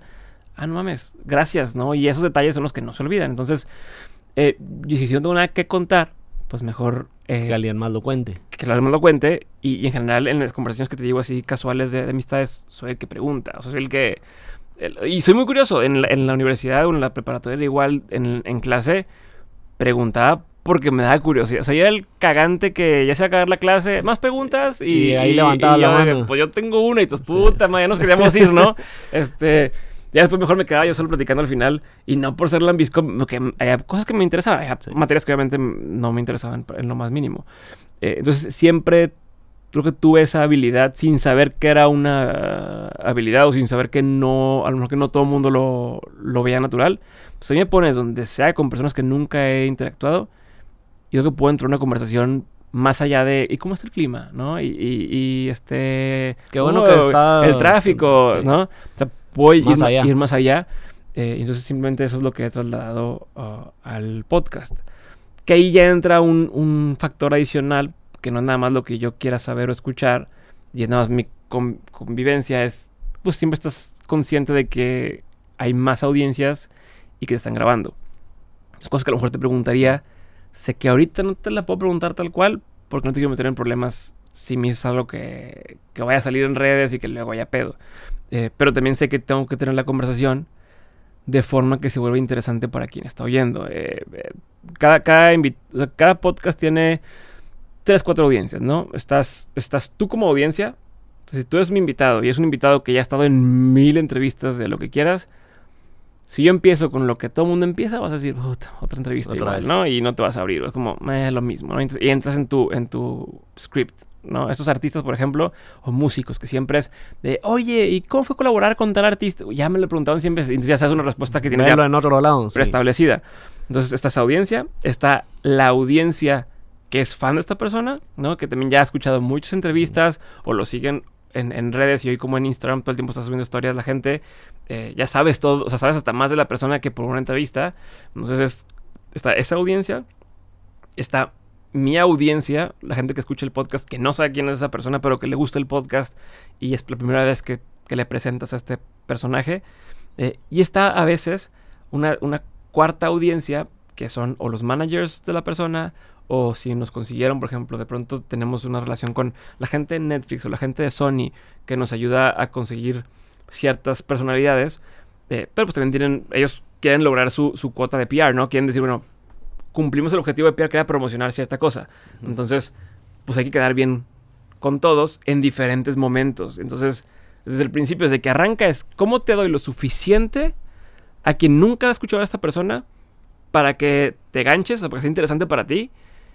Pero al mismo tiempo, como que, que eso que mete a los que, a los que me conocen en, la conversación, pero que no te conocen a ti, como para que eso no espante o no le dé hueva al, al invitado y a los que ya lo conocen. O sea, como para que esa misma cosa que mete a todos a la conversación sea suficientemente interesante, atractiva para ti contestar y que digas, ah, a huevo, va a estar chingón esto y que tus invitados o que tus fans también digan, órale, esto no, no se lo habían preguntado o no había visto esta faceta de invitado. Ajá, por otro lado viene. Y si logramos hacer que eso funcione, eh, es más probable que el invitado, después de estar en este episodio, vaya y comparte el episodio. Porque ¿qué pasa después? Que oye, tuve este talento, esta persona conocida, en el caso con gente conocida, y nunca lo compartió.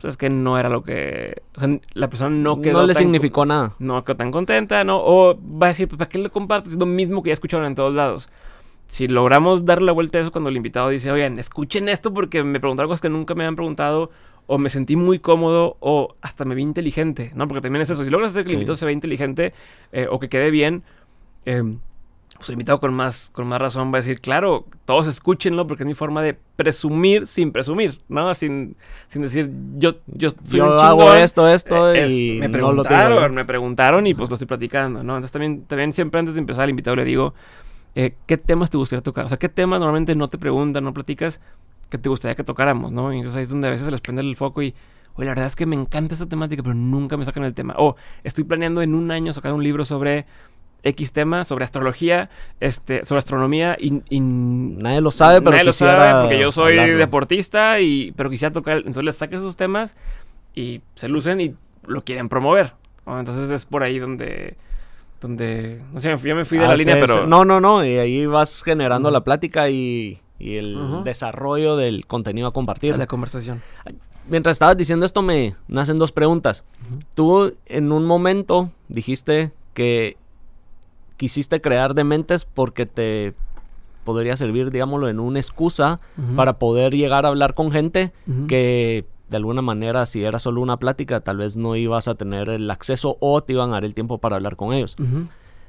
¿En qué manera o de en qué momento dijiste, ok, voy a crear el podcast, ya sabemos que es por esto, pero lo quiero compartir y no quiero yo quedarme eso ah. para mí, esa información y como sí, es que ser egoísta. Es que no, no, no es solamente una, una razón. O sea, ¿para qué algo que tiene que partir todo el mundo cuando empieza un proyecto de esta índole, ¿no? Un proyecto creativo, un proyecto, incluso cualquier trabajo es para qué lo estoy haciendo, ¿no? Y, no el, el para qué no lo veo yo como el propósito, como el start with why, ¿no? Como el, esta cosa filosófica, poética de, de para empoderar a las... No, no, no, ¿para qué egoísta? ¿Para qué, ¿Para qué estoy dedicándole tanto tiempo a esto?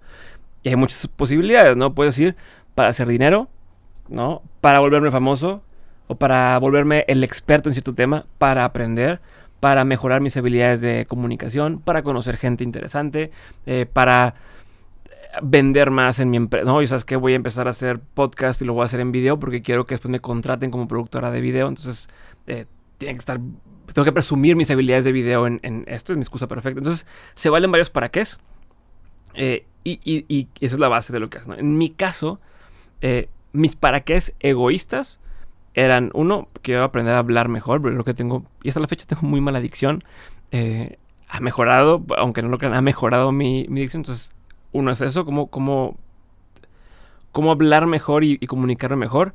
La otra era cómo, o sea, cómo tengo una excusa para seguir aprendiendo, ¿no? Para, para que aprender sea mi trabajo, para que no sea, oye, porque estás viendo una película, estás tirando hueva, ¿no? Es que tengo que ver la película porque me estoy preparando para mi siguiente episodio o para lo que sea, ¿no? Entonces, o para leer este libro, lo que fuera. Entonces, eh, seguir aprendiendo eh, y hacerme de amigos o, colegas o conocidos que antes yo veía para arriba y decía, algún día quisiera ser compa de esas personas eh, y que lo veía lejano, ¿no? Y obviamente la parte económica también, eh, sí. Es un factor, porque al final esto es un negocio, es un emprendimiento. Yo lo empecé como, es un negocio. Y hay que tenerlo Es un negocio, pero todo negocio tiene, puede tener un impacto positivo o un impacto negativo, depende de cómo lo quieras dar.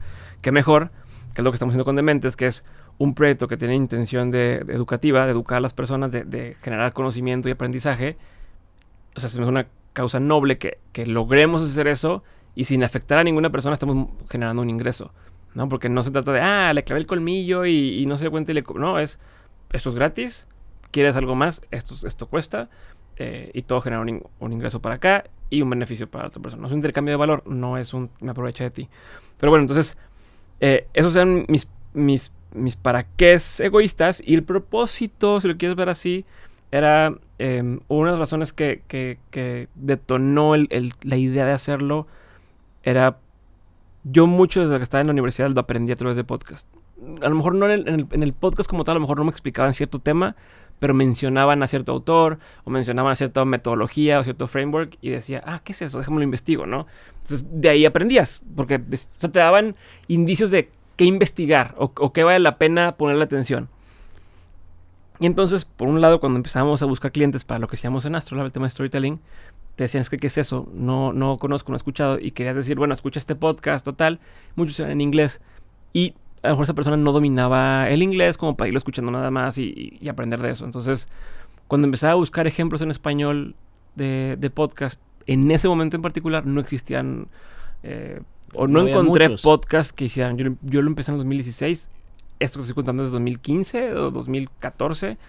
Eh, donde pues, todavía había menos cosas en... había programas de radio que se retransmitían en podcast. Entonces, eh, pues no tenía que mandarles, ¿no? No tenía que, oye, pues aquí hablan de design thinking, o aquí habla, hablan de diseño organizacional, o de lo que no había eso en ese momento, transformación cultural. Y entonces, por un lado dije, bueno, si yo hago un podcast en español, por un lado me va a servir para vender los temas que yo quiero vender. Si lo hacía para la consultoría, que al final no fue para la consultoría ni para el banco, fue para mi cuenta, pero era tener un medio de comunicación me permite educar a una audiencia para cosas que el día de mañana a lo mejor quisiera generar un negocio alrededor de eso. Pero también era una forma de justo brindarle a, más personas herramientas. A ver, soy fiel creyente de que si la marea sube, todos los barcos suben, ¿no? O sea, esa analogía de si a, la demás gente le empieza a ir bien, a todos nos va a ir bien. El, que inventó, eso lo decía Seth Godin, el que inventó el barco, inventó el choque de barcos y eso inventó toda la industria alrededor del... O sea, desde los seguros para barcos, eh, los muelles para los barcos, el tema de quién va a limpiar el barco. O sea, una, una idea alrededor genera un millón de cosas, ¿no? El que Shopify invente el tema de la, del, o esta forma de hacer tienda en línea y lo facilite para todos, a todos les da chamba. A los que hacen envíos, a los que hacen paquetería, a los que hacen la fotografía, que se especializa en fotografía para Shopify.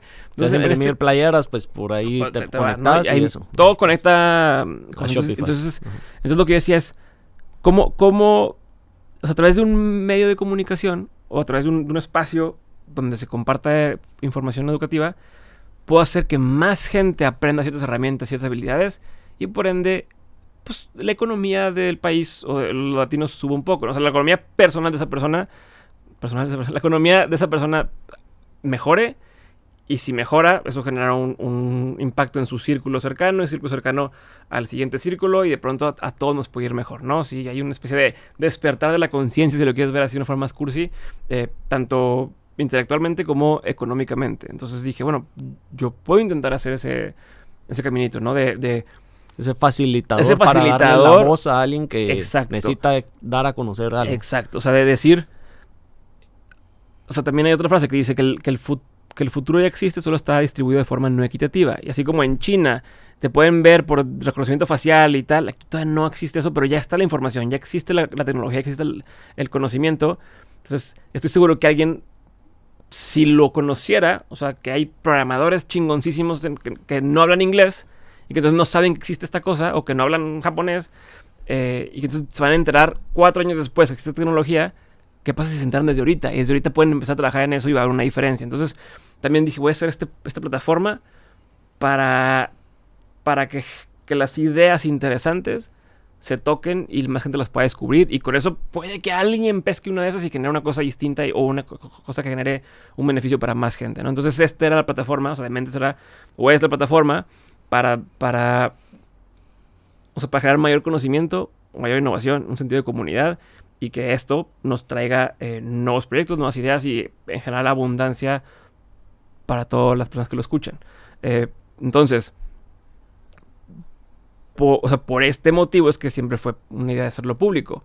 O sea, mi, mi, motivo egoísta estaba perfectamente alineado con mi motivo, eh, no sé si la palabra es altruista o, objetivo general, es que más gente en, Latinoamérica tenga mayor conocimiento y conozca gente, gente, interesante y que vea que sí se pueden hacer las cosas, eh, y yo al mismo tiempo conozco a esta gente y, es ganar, ganar para todo el mundo. Entonces, si el día de mañana este proyecto no generaba ingreso, pero me generaba el conocer gente chingona o hablar mejor, Te puedo abrir otras puertas. Tenía estos, no, y tenía estos beneficios que yo dije que era para qué, ¿no? O sea, a lo mejor el para qué económico no lo resolví con dementes, pero resolví, si fue el caso, resolví el tema de mejor dicción, conocer gente interesante, seguir aprendiendo. Entonces, por eso tienes que tener tus para qué egoístas, porque así los puedes cruzar y asegurarte de que, de que sí se den, ¿no? Entonces, eh, yo este proyecto iba a sobrevivir sí o sí porque me daba algo de lo demás. Entonces por eso siempre fue hacerlas públicas las conversaciones. Desde que iniciaste a la fecha, que han pasado seis años, podemos decir. Cinco años. Cinco años. soy malo para los números. La, línea. Noviembre de 2016. No sé si tú sabes, bueno, pues. ya, cinco años, seis años. La línea y esa mentalidad sigue siendo constante. Sí, claro. No se ha ha habido, desviado. Hubo, que Vas ajustando, eh, me imagino, en el camino y aprendiendo de qué funciona más que otro. O son, cosas, son cosas tácticas, pero la, la, visión sigue siendo la misma. Eh, las tácticas son las que han ido cambiando, pero en el camino, ahorita, antes de que empezamos a grabar, platicabas tú de, de cómo de repente dices, oye, si me voy más por este lado o por, o por este otro lado. O sea, sí hubo, hubo un año en el que a lo mejor eh, perdí un poquito o, me distraje un poco de lo que yo tenía como, como idea principal. Porque pues empiezas a ver hoy que los rankings o que si las métricas. Y entonces poco a poco sin, sin, sin darte cuenta te empiezas, te empiezas a, te empiezan a absorber hacia ese lado.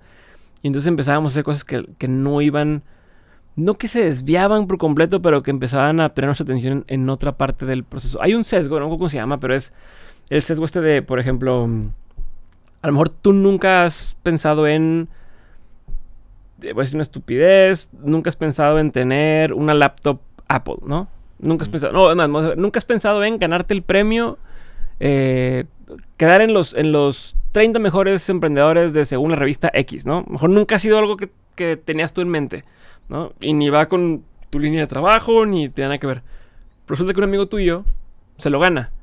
En ese momento, dices, eh, no, no es tan lejano, pues un amigo se lo ganó, yo conozco a este amigo, yo también puedo hacer algo similar, ¿no? O lo que yo estoy haciendo, seguramente si, si va en línea con, pues también me puedo ganar, ¿no? Entonces, te, no sé cómo se llama ese sesgo, pero te despierta deseos de algo que a lo mejor ni te pasaba por aquí y que al final del día realmente no quiere, no te interesa, pero ya que alguien más es como, bueno, pues igual y sí, ¿no?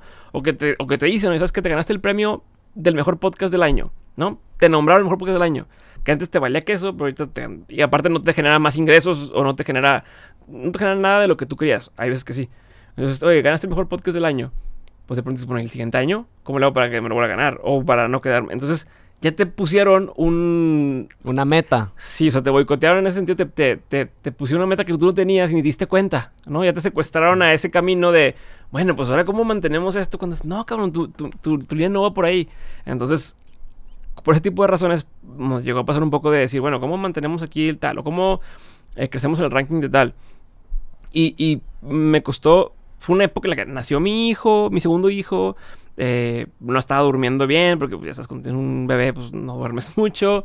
Este, el trabajo estaba a tope, eh, no, estaba, no, estaba, no estaba a mi 100, ¿no? Y entonces estaba con estas presiones.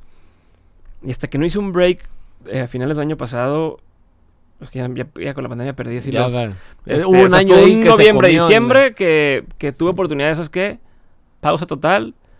Voy a estar pensando, yo decía, estoy trabajando en la estrategia de la empresa pero no fue una semana, fue dos meses de estar y a lo mejor planeaba que íbamos a hacer esto y luego lo veía y pasaba un día y decía, no, es que por aquí no. Entonces, como que tuve oportunidad de replantearme muchas cosas y regresé al inicio. O sea, regresé otra vez al. Sí, es cierto, es que estoy por acá y estoy tratando de cumplir metas que no son las que yo me puse, que alguien más me impuso.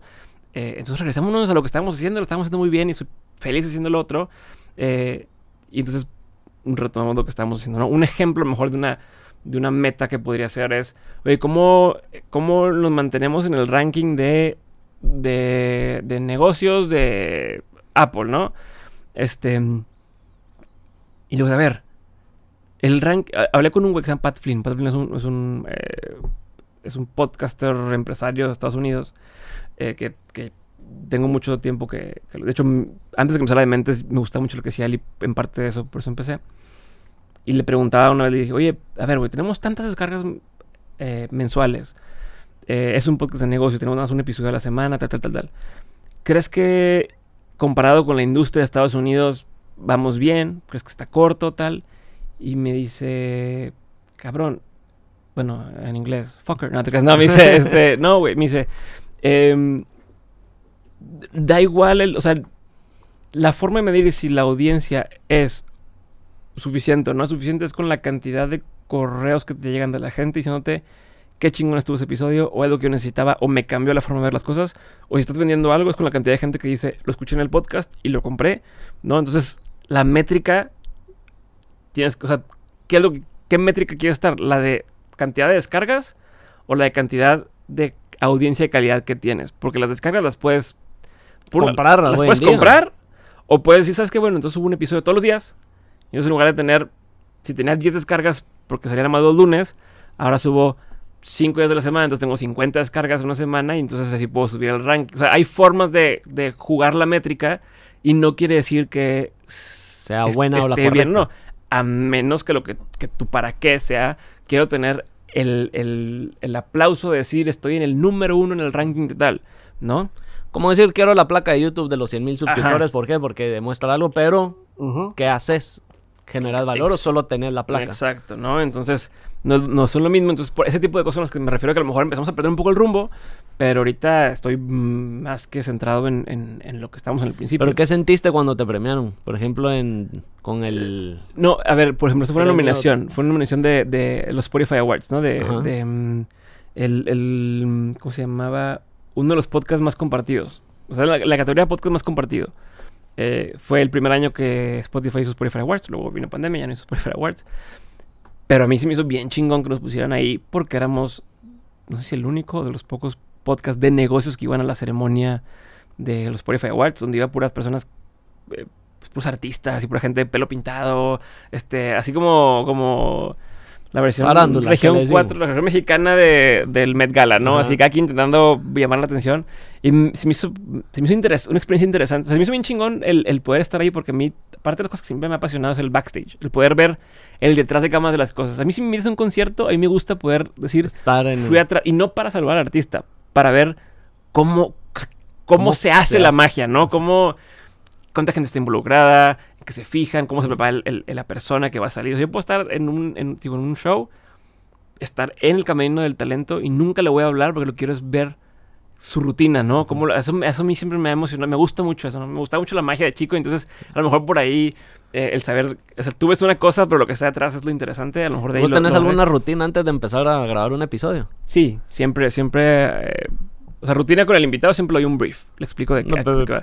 aparte yo, yo, yo, pues la, la tip, bueno, no sé si es típica, pero yo entro, de entrada, ejercicios en la boca, ¿no? De ciertos ejercicios que me enseñó Mario Filio de articulación, eh, y voy al baño antes y aplico las de Amy Cuddy, que es una, es una psicóloga o científica. Tiene una plática de TED que habla de, de pozos de poder, ¿no? Entonces, eh, pararte con las manos abiertas, ¿no? Este, o sea, ocupar espacio, tres minutos haciendo este tipo de cosas, psicológicamente te detonan esta sensación de soy un chingón, ¿no? O sea, o, va, en lugar de estar en una pose encogida, así como en chiquito, es como, como más espacio. yo he venido mal. Este, haz de cuenta.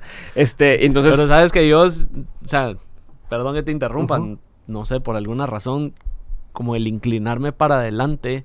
Me he dado cuenta que es la manera en la que. Ah, no, ya en la conversación. Ajá, como. Tuviste antes de. Tuviste antes de. Ah, sí, sí, sí, sí, antes de- sí. No, ya la Antes de- conversación estoy así sí. también. Ve cómo estoy también ahorita. Porque si me tiro hueva, Y estoy así. todo se va de hueva. Sí. Sí, es cool. No, y no, y no es tirarte así, es. Es, por ejemplo, la- ella habla de Como la, estar relajado la pose de la Mujer. Maravilla, ¿no? Esta que Sí. está así como en, en, en chingona, ¿no? Le llaman a Kimbo esta pose.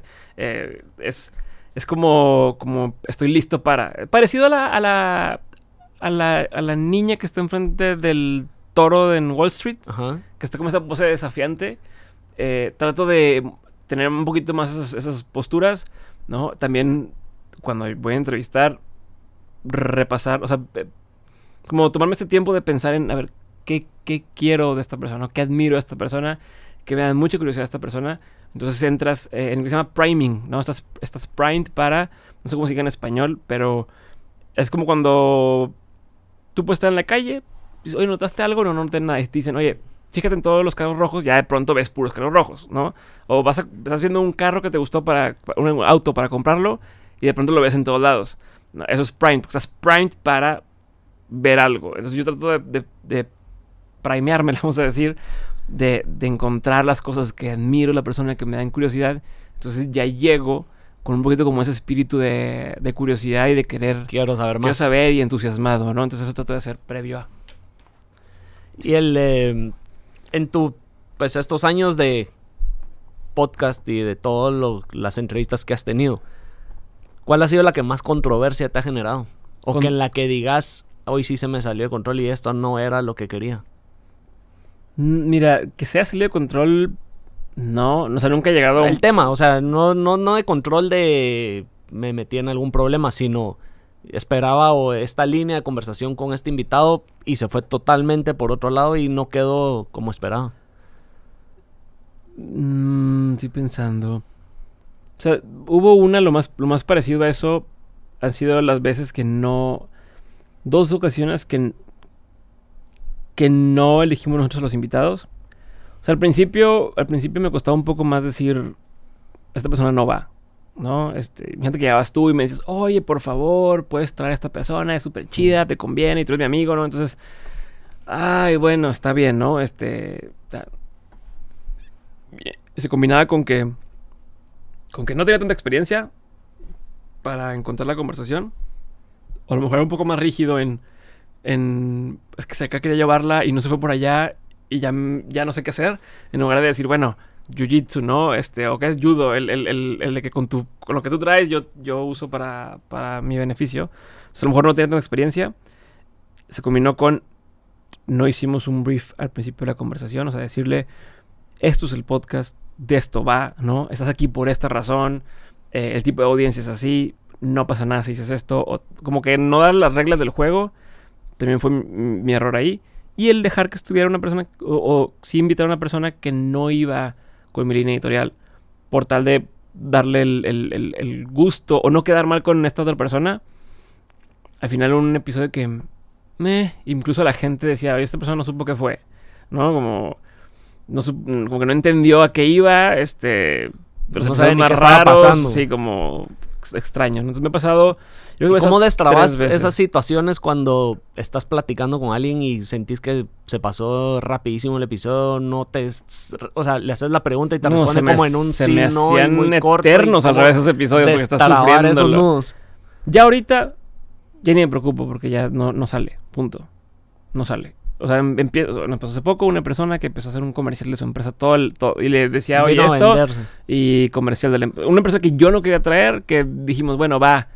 O sea, cedí, ¿no? De esas que, Ujú. que dices, a, lo- a lo mejor ya llevo mucho tiempo siendo muy estricto con quién traer. A lo mejor me estoy perdiendo de algo. Vamos a hacer un experimento y un safe bet. Vamos a, a probar si hace sentido, ¿no? Aparte, mucho del equipo que está ahorita no estaba, to- todavía no entraban. O sea, el- se han ido sumando personas que no estaban en ese momento cuando yo decidía de esta forma. Entonces, a lo mejor no me terminaban de entender cuando yo decía, es que esta persona no, pero es que ¿por qué? Pero mira, su currículum, es que no, porque... No te hace así". feeling. Y, y entonces ya me está dando internamente del equipo la, la la como la, la gente ya sentía como, "Eh, este güey es bien perro y si no, no. Entonces dije, bueno, yo digo que no, vamos a intentarlo y lo voy a intentar hacer muy bien. O sea, voy a intentar hacerlo lo mejor que pueda. Empezamos y, y no fluía el episodio, la persona hablaba puro aire. eh, era comercial de su empresa, pero luego le pides, bueno, pues si quieres hablar de eso, da un ejemplo, casos de éxito de tu empresa. Y bueno, pero es que y, así me voltea la pregunta, tal. Nosotros siempre reservamos dos horas para los invitados. Les pedimos que, que buqueen dos horas. Esta persona dijo, sí, dos horas. Y cuando llega, tengo 45 minutos. Eh, fue como, a ver, de entrada... No. vamos mal. Y aparte ustedes nos buscaron a nosotros. Eh, o sea, y entonces, no, y, ya como a la tercera pregunta vi que esto no iba para ningún lado. Entonces dije, pues nomás dejo correr el tiempo. De cuenta que vi sin reloj. Y ya fueron así, sigue contando lo que tú me quieras contar, hace cuenta, ¿no? Y, y Soltate, de, ah, en serio, ¿no? Y ya, qué padre. ¿Y, qué más? Y, y su comercial, su comercial, su comercial, se acabó, muchas gracias, qué padre. Adiós. Y le dije a Paloma, que no sé con el booking, no va a salir. Y le pregunté al equipo cómo lo sintieron y el equipo también dijeron, no, o sea, ya, como que, y ya fue como que ya entendimos a qué te refieres con que cuando, no, no, o sea, cuando no, no, es por tú querer eh, llevártelas de ahí, sino... como que lees o hueles ese tipo de personas que sabes que, que son pro bluff, ¿no? Que son estos, estos personajes que tienen su currículum eh, multiemprendedor, emprendedor serial, no sé qué, le dices, ¿qué emprendimiento ha tenido? No, pues emprendedor serial, o sea, pero no te dicen, dime una que le haya ido bien y que esté, ¿no? O que te dicen, no, hombre, eh, soy el dueño de esta empresa que tiene tantos ha crecido tantos empleados en dos años. Sí, pero ¿cuánto facturas o cuántos clientes? También hablas de, empleados, porque empleados puedo contratar un chingo y un chingo de practicantes y encima que es exitoso, ¿no? Este, entonces, ese tipo de perfiles son los que luego lo empiezas a oler. O sea, ya, ya me la sé más. Ahí sí la experiencia te va dando eso. Entonces, no, entonces ahorita nomás no salen. Sí, sí, Digamos que eso es un tema de saber venderse, de saber eh, brandearse como persona. Pero con ciertas audiencias funciona y con ciertas no. Es como el cabrón que sale en un video en, YouTube o en, Instagram con carros de lujo, hay a quien y te dice, ah, te voy a enseñar a vender para que tengas carros de lujo. Hay quien eso dice, wow, yo quiero ser como esa persona. Y hay quien dice, nah, hombre, esta persona es puro, pedo, ¿no? A lo mejor, a lo mejor eh, atrae a cierto tipo de personas, pero las personas más inteligentes, más críticas, más separadas, más educadas, no se dejan llevar con esas cosas. O sea, van a decir, no, es bluff, ¿no?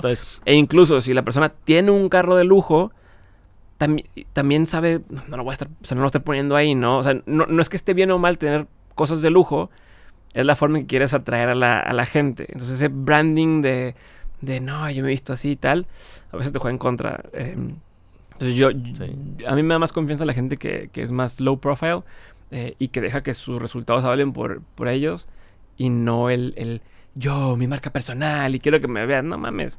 O sea, no ves a, a Isabel Allende, a, Guillermo el Toro, a Guillermo Arriaga, a, a, cualquier talento así, estos chingones que tienen libros, que tienen películas o que tienen empresas o qué tal.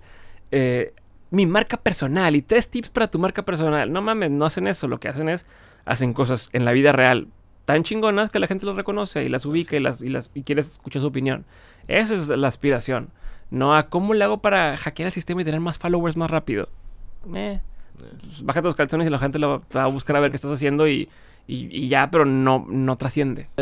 hace unos años tú decías que había que brandearse como persona y ahora ya no. ¿Por qué o qué hubo que te hizo cambiar esa mentalidad? Creo que tiene que ver con la forma de decirlo. O sea, con las palabras eh, o, la concepción. Yo creo que lo que está bien, o sea, lo que está mal es buscar brincarte los pasos, encontrar trucos para que la gente sepa tu nombre, ¿no? Especialmente en redes de, ah, sí, este, ya me sigue tanta gente en Twitter, o ya me sigue tanto, pero al final no hay consistencia, o no, no, si no, no hay carnita. Eh, el punto es cómo, logras promover lo que estás haciendo. Eso es lo que me refiero yo con branding personal. O sea, el, branding es, oye, lograste hacer, eh, pusiste un, pusiste una empresa, luego hiciste un libro, eh, hiciste tal. El, lograr que la gente sepa que existe, ¿no? Y que te puedan comprar. Tú puedes ser el mejor libro del mundo, el libro más chingón, más insightful, más eh, importante, pero si nadie lo conoce y nadie lo lee, de qué sirvió, ¿no? Entonces, eso son dos tareas distintas. Una cosa es cómo generas el producto o servicio, o sea, lo tangible, y luego es cómo es que llegue a mucha gente. Esa es la parte, o eso es lo que yo veo como, como el tema de branding personal. Hay gente que se quiere brincar ese paso y es como, hago tarjeta de presentación con mi nombre, y hago no sé qué, pero ¿qué, qué, ¿qué puede pasar? Que te descubran, imagínate, que te descubre todo el mundo, te sirve tu jugada esta de branding personal ¿Y luego? ¿Qué haces con eso? ¿No? Te conoce tanta gente, pero ¿y, y cómo capitalizas eso o cómo beneficias eso? Eh, Ahí podemos caer en los influencers, esos Sí. que vemos en Instagram, que solo suben una foto y que se ve la vida perfecta, pero ujú, o que estén bailando o lo que fuera. la- los TikTokers... es, que o sea, no- a ver, hay, hay, hay varias líneas. O sea, tú puedes ser, como dices, influencer, que es cómo entretengo a la gente. eh, porque, porque está confundido, ¿no? El tema de influencer. Y dice, no, es que yo influyo. No, no, es que es en- entretienes a la gente y por eso te están viendo porque es entretenido, como eran las Kardashians o como era alguien así. Y las marcas ponen su comercial ahí en medio, ¿no? Pero entonces tú eres una persona que tiene la atención de muchos ojos y es como le hago para... Y, y es un... Es una especie de billboard andante, ¿no? Un panorámico donde aquí está. No significa que la gente confíe en ese panorámico, simplemente lo están viendo porque pasan por ahí todos los días y ahí apareció. Es diferente a que si sigues la opinión de un médico o de un asesor financiero o de algo que tú entras no porque está entretenido nada más, sino porque quieres aprender algo, ¿no? O el sea, valor que te genera. Partes de un quiero aprender algo y entonces ahí es diferente. Y ahí es diferente que soy. Tú me enseñas a, a llevar el tema de las ventas. Y entonces mm, me recomendaste este CRM en particular porque tiene esos beneficios. Bueno, te voy a escuchar porque tú me estás- te quiero aprender de cómo lo haces. Es diferente, ¿no? Ya no es un tema de soy un panorámico andante o un billboard andante eh, donde me viste porque me estabas viendo y, apareció el comercial a busco una recomendación de tu parte y recibo la recomendación de cierto producto en particular. Oye, resulta que es, es un producto que tú recomendarías y que aparte tienes un beneficio como un tema de afiliados o como una, una compensación económica por, por recomendarlo, pues que mejor, ¿no? Que se combinan ambas partes. Eh, y luego me fui un poquito de, de- de- de la línea en la que me decías, pero el peligro... Está, son- está sonando, Max, está, está sonando raro el cable, nada más si me puedes, este... Se está yendo de un lado al otro el audio. se empezó a ir el audio un par de veces como que es en, en mis audífonos se lleva del lado izquierdo y luego del lado derecho. Y como que se escuchaba un poquito de ruido. A ver, discúlpame, déjame. No sé si está mal conectado. Espérate, me voy a tronar. No estaba antes. No. Eh, ¿Puedes? 1, 2, 3, 4, 5, 6, 7, 8, 9, 10. 1, 2, 3. Ahí se, ahí, se, ahí se movió. Ahí sí está raro. No sé qué es el cable de allá que tiene juego. La vez pasada pasó así con Samo, ¿te acuerdas? Entonces iba a decir el peligro. Ahorita, el peligro es que, te- que esa gente se hace famosa, pero no tiene un diferenciador o una cosa que ofrecer. Ahorita, no para cerrar la idea. Y Es como, ¿Cómo es? oílo. Se- se Ahorita puede- no está, se pero sí lado. empieza como a hacer interferencia. Ahí, es, ahí se escucha bien, ¿no? Ahorita está bien. Ahí está bien. Pero de la nada empezaba con interferencia y se iba Así de un de lado y acá, regresaba acá. y sonaba la, la estática. Ujú. Ok. A ver. Se me hace que es de aquel lado. Sí, es de qué lado. Yo. Yo creo que es de aquel lado. Y ahorita les doy cue de que ya está chido.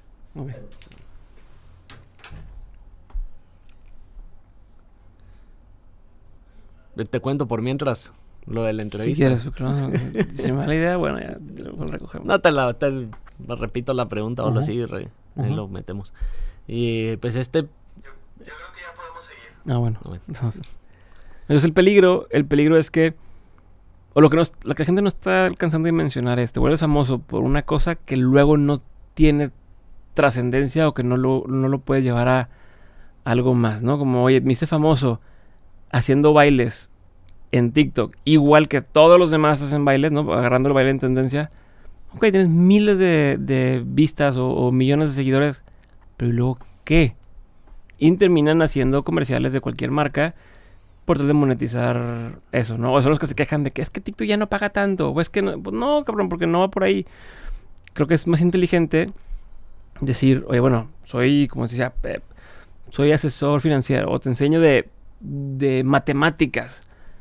Y entonces a través de las redes llego a una audiencia mayor, eh, pero estoy estudiando algo de utilidad. Entonces el día de mañana, si yo te doy eh, al caso del tema de asesor financiero, oye, te vendo unos templates de Excel para que puedas llevar tus finanzas personales y puedas ir llevando, pues igual sí lo puedo comprar. Y obviamente también depende cuánto valora eso la, gente. Pero si me cobras, oye, es que te voy a cobrar 20 pesos por un, un macro de Excel que yo pueda estar editando y poniéndome, claro, te lo voy a pagar. Entonces, eh, creo que, creo que el, el tema está ahí en, en, en a todo mundo decirle influencer o a todo mundo decirle creador de contenido. Eh, Que a ti la palabra esa Sí, te choca. la sabes, ¿no? Ya te la sabes Sí. y, y, digo, puedo tocar muchos temas. Tiene que ver con el, con el concepto, ¿no? No es que me... es que me moleste la palabra creador de contenido, es que a todo mundo le quieran decir creador de contenido. No todo mundo es igual. E igual yo no a todo mundo le aconsejaría... O bien, yo no aconsejaría buscar convertir... O sea, aspirar a ser creador de contenido. Porque es, es como decir... eh, aspiro a ser platicador, o sea, conversador, o... No, ¿qué, qué- cuál es el resultado de eso? O sea, ¿a dónde quieres llevar esa parte, no? Entonces, si lo ves así, eh, pues el contenido es algo que está en, es efímero, es, es mientras que, ¿no? Y, y ya lo he dicho muchas veces, es, es lo que ves mientras estás haciendo el baño. Estás viendo algo mientras, eh, para que te entretenga, pero no, no tiene una trascendencia más allá. Cuando aspiras a hacer contenido por hacer contenido, yo mejor di, pues, soy documentalista, eh, soy director de cine, eh, hago poesía, hago arte. No- nadie sale del cine diciendo, oye, ese contenido estuvo chingón. ¿no? Dicen, esa película estuvo muy buena y el director de la película, o los actores, o las actrices, o el guionista, o la que hizo la música, ¿no? Nadie dice, eh, los creadores de contenido de ese contenido no va. ¿Por qué? Porque eso lo trasciende. Nadie Le ponen el título correcto a lo que a lo que quieren ser. ¿Qué pasa? Que eso requiere mucho compromiso y requiere huevos de decir, soy comediante, o soy eh, host de un late night show en, en- en tal, o soy deportista, o soy, eh, te digo, este, director de cine, o poeta, o empresario. Ay, tiene una responsabilidad. O sea, el que, el que lo digas abiertamente te pone una responsabilidad o, o un compromiso que no todo el mundo está dispuesto a, a- a llevar. A lo mejor dices, soy creador de contenido. ¿Y qué haces? Pues lo que esté de moda. Dejaste muy abierta la... Y hago lo que esté de moda, ¿no? Y, soy- y estoy persiguiendo todo el tiempo la tendencia. Y si de pronto se vuelve de moda hacer TikToks bailando, los hago. Y si luego se vuelve a hacer de moda TikToks eh, con efectos visuales, los hago. Pero otra vez, ¿cuál es tu propuesta? ¿Qué estás, qué estás tratando de decir? Esto, esto quiero llegar a proponer al mundo y, y- y que, a ver, juzguenme por eso. Y, y habrá gente que le guste y que no le guste. Está muy, muy vago y, y al final del día creo que no vale la pena tirarle a hacer eso porque estás como quiero ser algo efímero que no llega a nada. Prefiero apuntarle a ser guionista de cine. Y si por algo en el camino no llegas a ser guionista de cine, que difícilmente no. O sea, puedes ser guionista de cine, a lo mejor no fuiste guionista de una película de, de- de Hollywood, pero vas a poder seguir ejerciendo ese tema de, de- ser guionista en, en varias formas distintas, ¿no? O empresario en varios niveles y, y aspectos distintos. Ah, quiero ser creador de contenido. Es una excusa para no comprometerte, no comprometerte nada. Con esto, volverte, ahí sí voy a decir la palabra, Y- y- y creador perdón, de contenido. perdón, te voy a interrumpir una cosa más porque eh, a lo que iba es, creo que hay mucha gente que hoy se dice creador de contenido porque no conoce una mejor palabra, pero que no son creadores de contenido. O sea, que son autores, que son educadores, eh, que son em, críticos de cine, pero que como está de moda decir creador de contenido, dicen creador de contenido. Entonces, por eso, por eso ahorita, es que a todos los creadores de contenido les está tirando caca. No estoy tirando caca a nadie, y para empezar. Y lo segundo, o sea, mi recomendación es no te enfoques en eso, pero es no, no todos están bien catalogados, si lo quisieras poner así, porque a todos les dicen igual. E incluso hay gente que se una pone el sombría muy título, grande. de- pero que no, no, no eres eso, Sí. eres, es- eres, es más a- es algo más allá de... y, y puede ser muchas cosas. No siento que seas que, que te amarraste a solo soy documentalista, ¿no? Tú puedes ser atleta y al mismo tiempo puedes ser terapeuta y al mismo tiempo puedes ser este eh, eh, catador de lo que quieras. O sea, puedes ser muchas cosas. Puedes ser empresario, puedes ser artista. Se vale que tengas varias, varias facetas, ¿no? Que seas eh, multipotencial. Pero yo prefiero eso a que soy creador de contenido. Es como esta muletilla de. Soy, soy el comodín, ¿no? Soy el, el Jack en. en- de que, el Joker, ¿no? Puedes hacer lo que quieras. Pues, Pero no crees que nos... Ahí sí te, te voy a hacer la pregunta como sociedad y como consumidores de contenido en las redes sociales, voy a usar la palabra, hemos sido los que ha provocado eso. ¿Por qué? ¿Qué quiero decir con esto? Yo subo un video en TikTok sin saber que lo va a ver uno o lo pueden llegar a tener 10 millones de reproducciones. Subo otro, subo otro. ¿Y qué salgo haciendo? Aquí tomándome mi adrenalina y ya. ¿Qué hice? ¿Qué valor generé? ¿Qué. ¿Cuál era mi propósito? No, pero se volvió viral. Y mi cara, pues es reconocible. Vienen las agencias de mercadeo, vienen las eh, grandes marcas y quieren mi cara en sus publicaciones nosotros validamos esa pauta, le damos como más importancia porque nosotros mismos estamos reconociendo y validando a estos creadores de contenido que no están aportando nada. ¿No sentís que también ha sido responsabilidad de nosotros? Pues es que hablar de, de quién es responsable de qué, pues te puedo decir, a lo mejor es la narrativa que te creíste. No, es- no es lo que realmente está pasando. Porque, a ver, te voy a poner un ejemplo. So- sobre el tema de, esa narrativa que me acabas de contar. Hace tiempo tuve un episodio con una persona eh, que hizo un comentario en el podcast que trascendió del podcast, ¿no? Dijo, hizo un- una opinión y alguien cortó ese clip, lo subió a TikTok y entonces era una nota de prensa de un medio así genérico diciendo, atacan en redes a esta persona por ese comentario que hizo, ¿no? Imagínate que dijo, eh, la mejor agua es agua esta, ¿no? Este, agua blanca, voy a inventar el nombre. ¿no? La mejor agua es agua blanca y todos les van a valer madre. Y entonces alguien sube el TikTok donde dice eso y ponen, atacan a la empresaria tal en redes sociales por decir que la mejor agua es agua blanca. Em, y entonces yo, a- a- yo tengo notificaciones activadas de, de Google, ¿no? De cuando algo hablan de nosotros. ¿Qué te pues, dice? Primero vi el TikTok y era un TikTok que tenía a lo mejor dos comentarios, 50 reproducciones. Ves la nota y dice, atacan a tal, ¿no? Y dije, "Meh, esto me...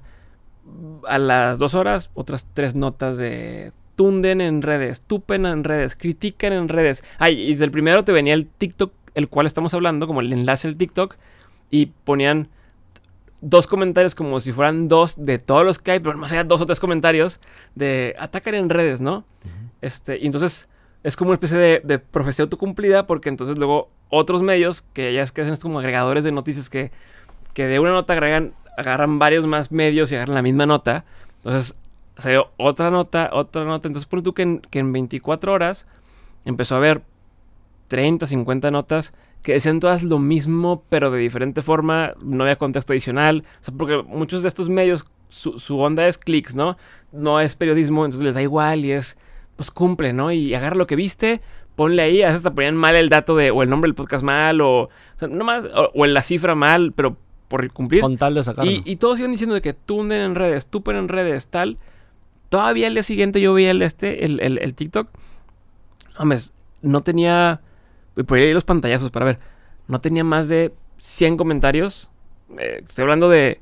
Tenemos. tenemos eh, y, y no más de a lo mejor de 20 mil vistas el video. Tenemos videos en, nosotros de TikTok tienen un millón, dos millones, tres millones, cuatro millones de, de, de de, vistas. ¿no? Y nadie dice, video viral y... eh, pero este fue como, como una onda de... eh, toda la gente, o sea, conocidos me dicen, oye, ¿qué onda que le, le tiraron un chorro a esta persona en, en redes? Y ¿qué onda?". ve a ver el- el- la publicación y ve cuánta gente realmente le tiró. O sea, creo que esa persona está acostumbrada a que le tiren todavía más. Entonces, era una onda donde la gente, como a lo mejor vio una nota que decía, la tupen por esto, en su mente es, no, hombre, le hicieron pedazos y había un chorro de comentarios y no, sí, el TikTok tenía, güey, no tenía y, y tuvo a partir de...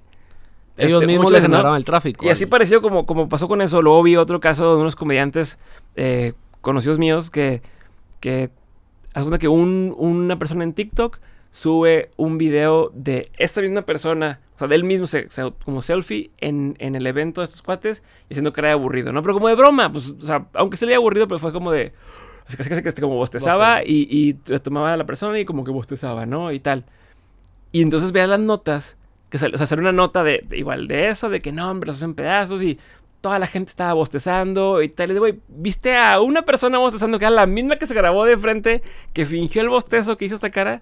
Y, y pero entonces toda la gente dice, ¿qué pedo? Que, el- que en, el, en el show todo el mundo estaba bostezando y todo. Entonces cambia narrativa. Entonces, regresando a esto que me estás diciendo de, de que, oye, es que, es que los, los influencers y, y, y tienen el poder y tienen no sé qué. Pues yo te diré, cada vez hay menos marcas que, que sueltan presupuesto a, a estos influencers. Eh, cada vez me doy cuenta que son más los que aparentan. eh, oye, me invitaron a este, a este evento, porque también yo veo mucho el tema detrás de cámaras contigo de, de muchas cosas. Entonces, no, estarán ahí, eh, estamos en el evento y tal. Te enteras que lo que realmente les dieron fue boleto gratis. Ni siquiera hubo un pago detrás de, y ahí están haciendo como, eh, como, Como que edec- fuera el... como edecán o como, Sí. como un El trabajo del un- año que un- los hizo. Sí, pero está más bien como un, como un, como, como un comercial andante. No, no es realmente que, que, que generen una diferencia. Entonces, o sea, ni, ni hay influencia, ni hay un mucho dinero por detrás. O sea, sí, a lo mejor hay en algunos casos, y, pero a corto plazo, transaccional de pon mi anuncio, listo, gracias, bye. No hay una relación eh, con, con- con la marca. Ni la marca termina contenta, o ni tiene cómo medirlo, o ni, o ni hay este, una atracción real. Eh, y, que, no sé si ya dije y que la gente no se lo cree. O sea, entonces, esa narrativa que nos han contado de que no, que los influencers, que están no sé qué, mm, yo no sé qué tan cierto realmente sea, ¿no? Si nos ponemos a, los números, por ejemplo, en Latinoamérica, este, este esquema de gente que se autodenomina influencer, el otro día salió una nota de, un estudio donde venía, de entrada hay, no sé, como 10 millones de creadores en, en Instagram en Latinoamérica y como 8 millones son Brasil. Los otros 2 millones se dividen en todo el resto de los, de los países de Latinoamérica. En México que venían en ese estudio desde el año pasado como 400 mil y que de ahí menos de un tercio generaban un ingreso suficiente como para, para vivir de ahí, ¿no? Empiezas a ver los casos relevantes de influencers en ciertas ciudades y ves que los que más audiencia tienen son los que ya venían de una posición económica mayor. Y entonces podían comprarse su bolsa Prada y hablar de su bolsa Prada y hablar. Entonces no eran los que más lo necesitaban. Eh, eso todavía, es un tema adicional de que la industria está como chistosa. Eh, entonces, yo empezaría por cuestionar realmente qué tanto relevancia hay y todavía mayor qué tanto control o poder tienen sobre su futuro y su destino. Porque otra vez, es algunos, o sea, no todo mundo y lo que tú quieras, pero algunos están en este perfil de soy influencer, pero están a merced de que la marca quiera trabajar con ellos. O sea, que una marca quiera decirle, estoy dinero para que hables de, de mi marca, pero no están realmente controlando el, bueno, y en un año, y en dos años, en tres años, ¿qué voy a hacer? Y si el día de mañana ya no quiero hacer esto, ya no quiero hacer la cara, ya no quiero compartir qué hice todo el pinche día eh, con el celular, o mi gente que soy un, un influencer de, de- del cuerpo, ¿no? De que me vean mi estado físico y demás.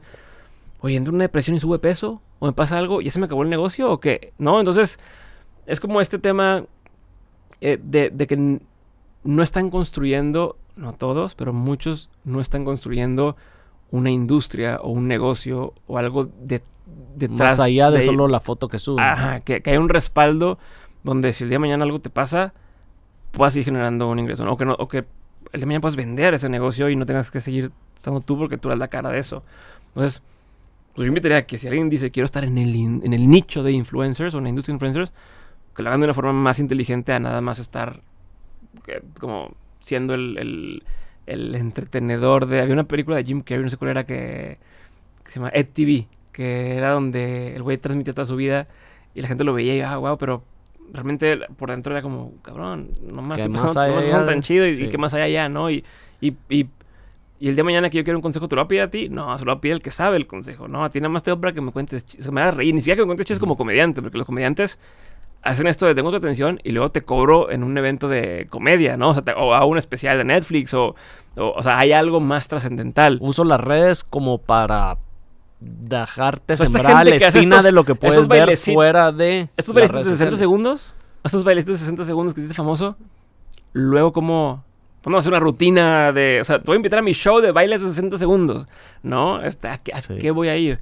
Otra esta gente que se hace famosa con una canción y luego no sabes ni quién es el artista y no vas a ir a un concierto por una canción. Entonces, sí, hicieron mucha lana por los- las regalías de una canción que se volvió viral en TikTok, pero nadie te ubica, a nadie le importas, ¿no? Entonces, híjole, eh, hay, hay en ese supuesto beneficio de me, me crecí un chingo en redes, está este, este downside de y, y si no lo supiste capitalizar o si no lo hiciste de la forma adecuada. Entonces prefiero ir despacito. eh, que otra vez es, es, es, no, es, no es volverte famoso, es generar un prestigio, una reputación, no una popularidad. ¿no? Y el prestigio, puedes tener prestigio entre 5 personas, 100 personas, 1000 personas, pero cuando hay un prestigio, la persona nueva que te descubre tiene forma de decir, ah, esta persona es prestigiosa. No, esta persona tiene una reputación interesante porque tiene donde, o a través de Google, o a través de reconocimientos, puede decir, esta persona tiene una trayectoria. Y del influencer a veces no sabes cómo decir, hay, hay algo detrás. ¿no? Sí, como tú lo has dicho en, eh, en varias ocasiones, se cae la red social y No son nada más allá que Sí, sí, el día de las mañana de- publicaciones que tenían el día de y ahí mañana de- quedó su fama, su Exacto. momento y su todo. No generaron ese valor, ese reconocimiento más allá de las No- fotos que subían. No hay algo más, ¿no? Si el día de mañana dejara de existir Instagram, sigue Digamos, un fotógrafo está bien que comparta ahí su contenido, o sea, su no hay que decir contenido, pero su, su sus material, fotos, sus su- su fotos, su trabajo. trabajo. como un portafolio, cómo llegar a más Ujú. audiencia, pero no, o sea, si el día de mañana no está Instagram, eh, no quiere decir que pierde su chama. Exacto. Sigue Sí, lo hizo trabajando y- bien. y, logró demostrar que es un fotógrafo Por- reconocido. porque aparte luego estas personas a veces, eh, muchas de estas cuentas, pues, o sea, a ver cuántas veces das un follow en Instagram. Eh, estoy seguro que hay muchas cuentas que alguna vez seguiste, que ya te dan igual o ya no te identificas con esas cosas. Y nomás si te la topaste de repente, bueno, pues ya la dejo de seguir, pero incluso así muchas veces ni siquiera la dejas de seguir, ya está ahí. Ya está. Listo, ruido, bye, bye, bye. O a veces ya ni te aparecen.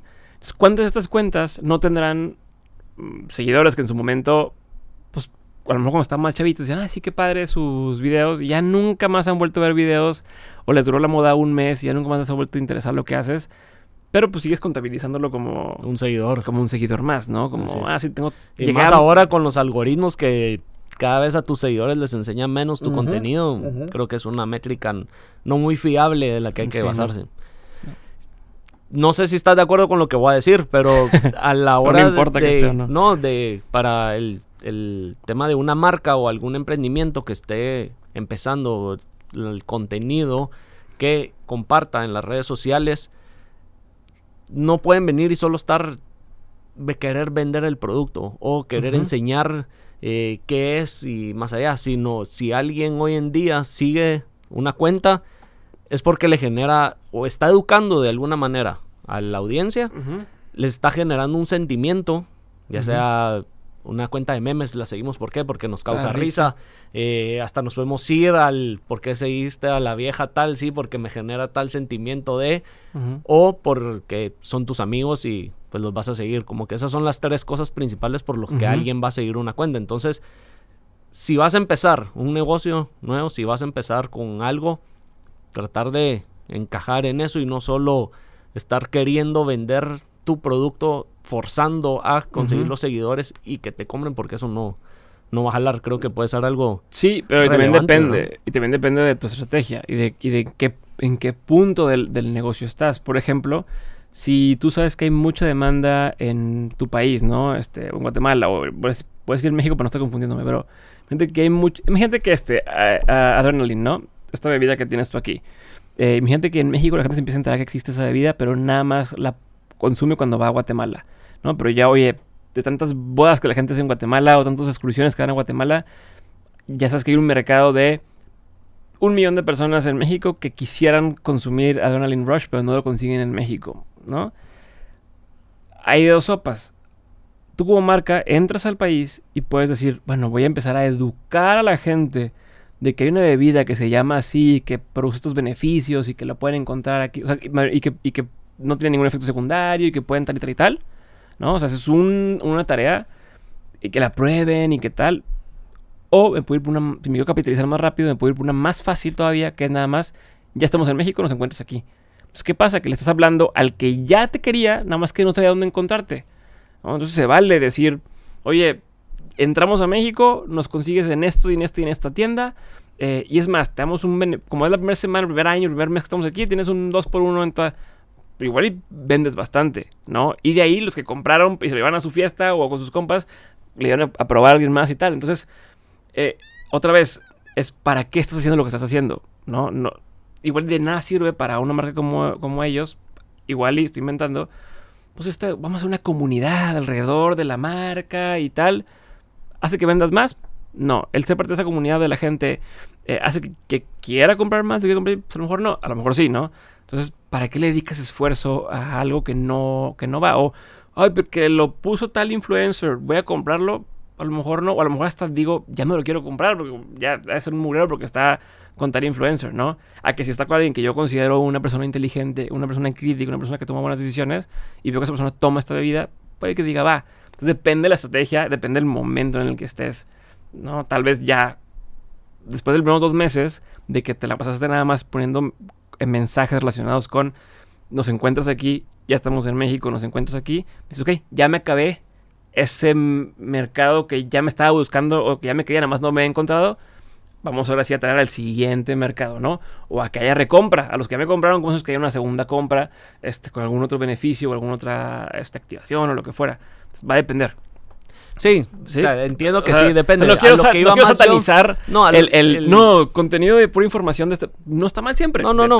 Más a mi punto al que iba es, por ejemplo, tenés esta, esta tela que puede servir de mantel, puede servir de cortina. Si solo poncho. subes, si solo subes la foto de la tela puesta en la mesa, en la mesa, en la cortina y eso, se te va a volver un catálogo de fotos enseñando la tela.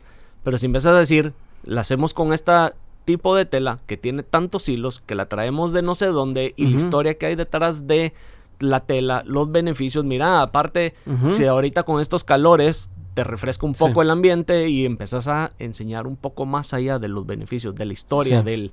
del Sí, pero yo, eh, insisto, no todas las, no todos los productos o servicios tendrían que estar en Instagram. O sea, no todo el mundo No. requiere un tema de, de estar puliendo cosas nuevas todo el día. A veces nada más te sirve con tener, por ejemplo, un blog donde pongas justo este, esta publicación donde explica los beneficios, tal, o, o una serie de publicaciones relacionadas con lo mismo.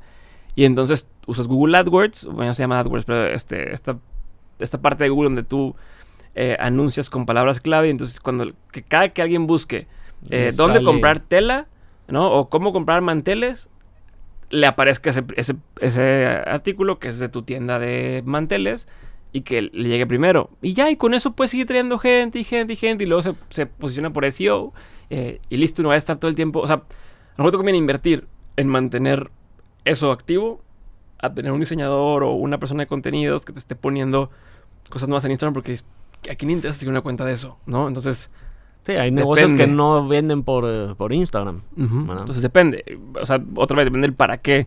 Oye, no, quiero que, que la gente cuando me busque en Instagram, porque sé que mi audiencia considera Instagram como una forma de decir, ah, ¿es real el negocio o no es real el negocio? ¿O tiene validez? Entonces, pues no, pues entonces tengo que tener una cuenta de Instagram con tanta audiencia, con tanto tal, para que más o menos... Mira, es una estrategia de marketing, de posicionamiento, porque sabes que la audiencia que te va a pelar quiere que estés ahí y, ok, pero es depende... O sea, te Hay que saber dónde está tu depende, audiencia. Sí, todo es Eso para Lo qué tenés que tener y es claro. donde están los ojos de la gente a la que quieres llegar. Al, al- sí, y o sea, al final mi punto con lo que te estaba diciendo es que no hay que subir o publicar solo cosas por publicar, sino tienen que tener, como decís, un para qué o un por qué, Una y que razón, vaya más allá de solo subir la, la foto o el, el video. Si que quieres, no ¿verdad? más. O sea, si esa es, un cosa, negocio, si quieres, ¿no? Si, Ah. si a veces subo fotos de mis hijos nomás porque quiero subir fotos de mis hijos porque Sí. me encanta verlas y siento chido. Como que quiero que todo el mundo vea a mis hijos, ¿no? De que están bien bonitos, quiero compartir eso que a mí se me hace padre con la gente. O vi esta cosa y se me hizo interesante y quiero que la gente lo comparta. O sea, no todo hay un, un para qué estratégico atado a un KPI económico.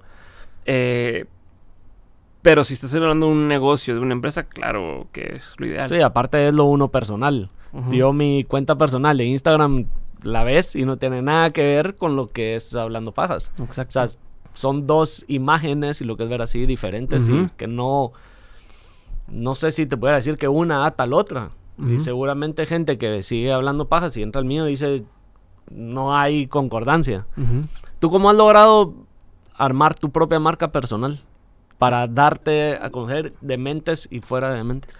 Eh, Pues es que es eso que te digo, no, no. o yo lo que, lo que estoy intentando hacer es hacer cosas que existan en el mundo real, cosas que a mí me gustan, o cosas que yo digo, por ejemplo, la empresa de Nutrópicos, ¿no? Que tenemos Nutrox.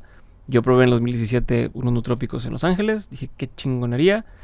En México no existían, no podía traerlos porque si lo pedías te lo paraba en la aduana, porque ¿qué es esto? Y receta médica, cuando realmente es un suplemento alimenticio. Entonces Pancho Mendiola y yo dijimos, hagamos eso. Entonces, pues si alguien lo conoce y luego me conoce, me dice, ah, Diego el que hace Nutrópicos. Entonces luego Diego el que tiene un podcast. Entonces Diego el que tiene un podcast hace Nutrópicos e hizo el Festival Mexicano del Podcast. Y, y así según el, el foro en el que estás, un espacio en el que estás, hay gente que nada más, pues tengo- tengo tías que es, ah, Diego el que tiene dos hijos. Y esa es su referencia de, de mí. Entonces, yo en lo que estoy enfocado es en hacer cosas que quiero que existan para mi disfrute y para generar un, un beneficio económico para mi familia y para la gente que trabaja conmigo. Y el tema de marca personal se dará por añadidura, eh, que como lo decía, no sé cómo el comediante, Steve Martin, eh, tiene un libro que, dice, em, Be so good they can't ignore you, ¿no? O sea, tan bueno que no pueden, sé tan bueno que no pueden ignorarte, o incluso trabaja tan duro que el día de mañana tengas que presentarte. Entonces, pues más bien va por allá. Yo, yo confío en que, en que el día de mañana te empiezan a llegar nuevas oportunidades o invitaciones a cosas a través de tu nombre, pero por el legado o lo que has logrado, ¿no? Entonces es un trabajo que nunca dejas de hacer, ¿no? Pues decir, bueno, ya que ya hice un episodio de podcast, listo, Ya. a dormir, ya soy el que hizo podcast. Pues no, porque tú eres el que alguna vez hizo un podcast y ya no estás ahí. Entonces, eh, yo lo vería, mm, o yo lo veo más así. ¿no?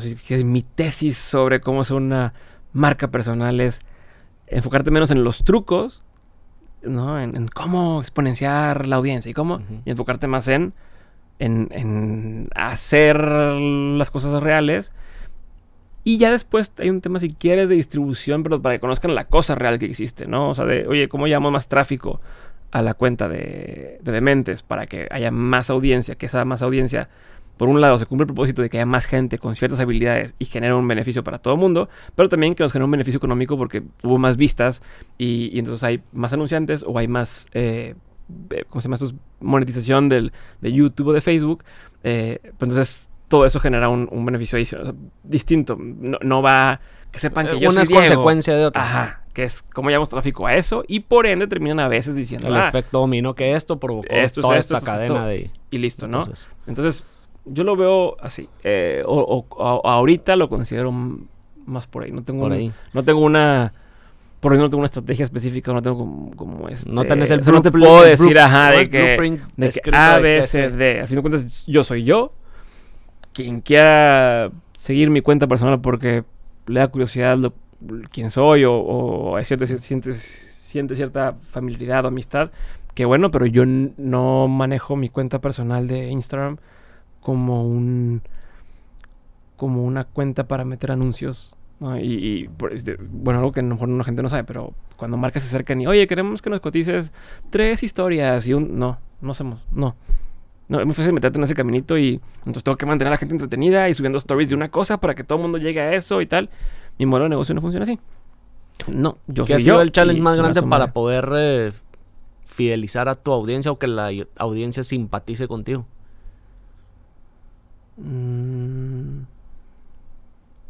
Que no, no lo veo así. Como, no, no, no tiene un reto en ese sentido porque no lo veo como. ¿Cómo le hago para que fide- Más bien es.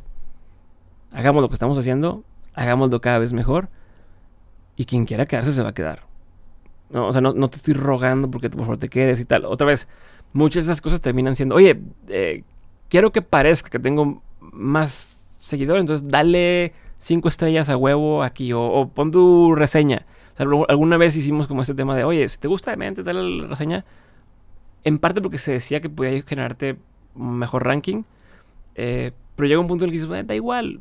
Si quieres darle cinco, si quieres ir a calificar, qué bueno. Si no, no importa. Aunque estés aquí escuchando, chingón. O sea, yo lo que te agradezco es que te des el tiempo de escuchar la conversación de mi invitado. Ni siquiera, ni siquiera que me escuches a mí.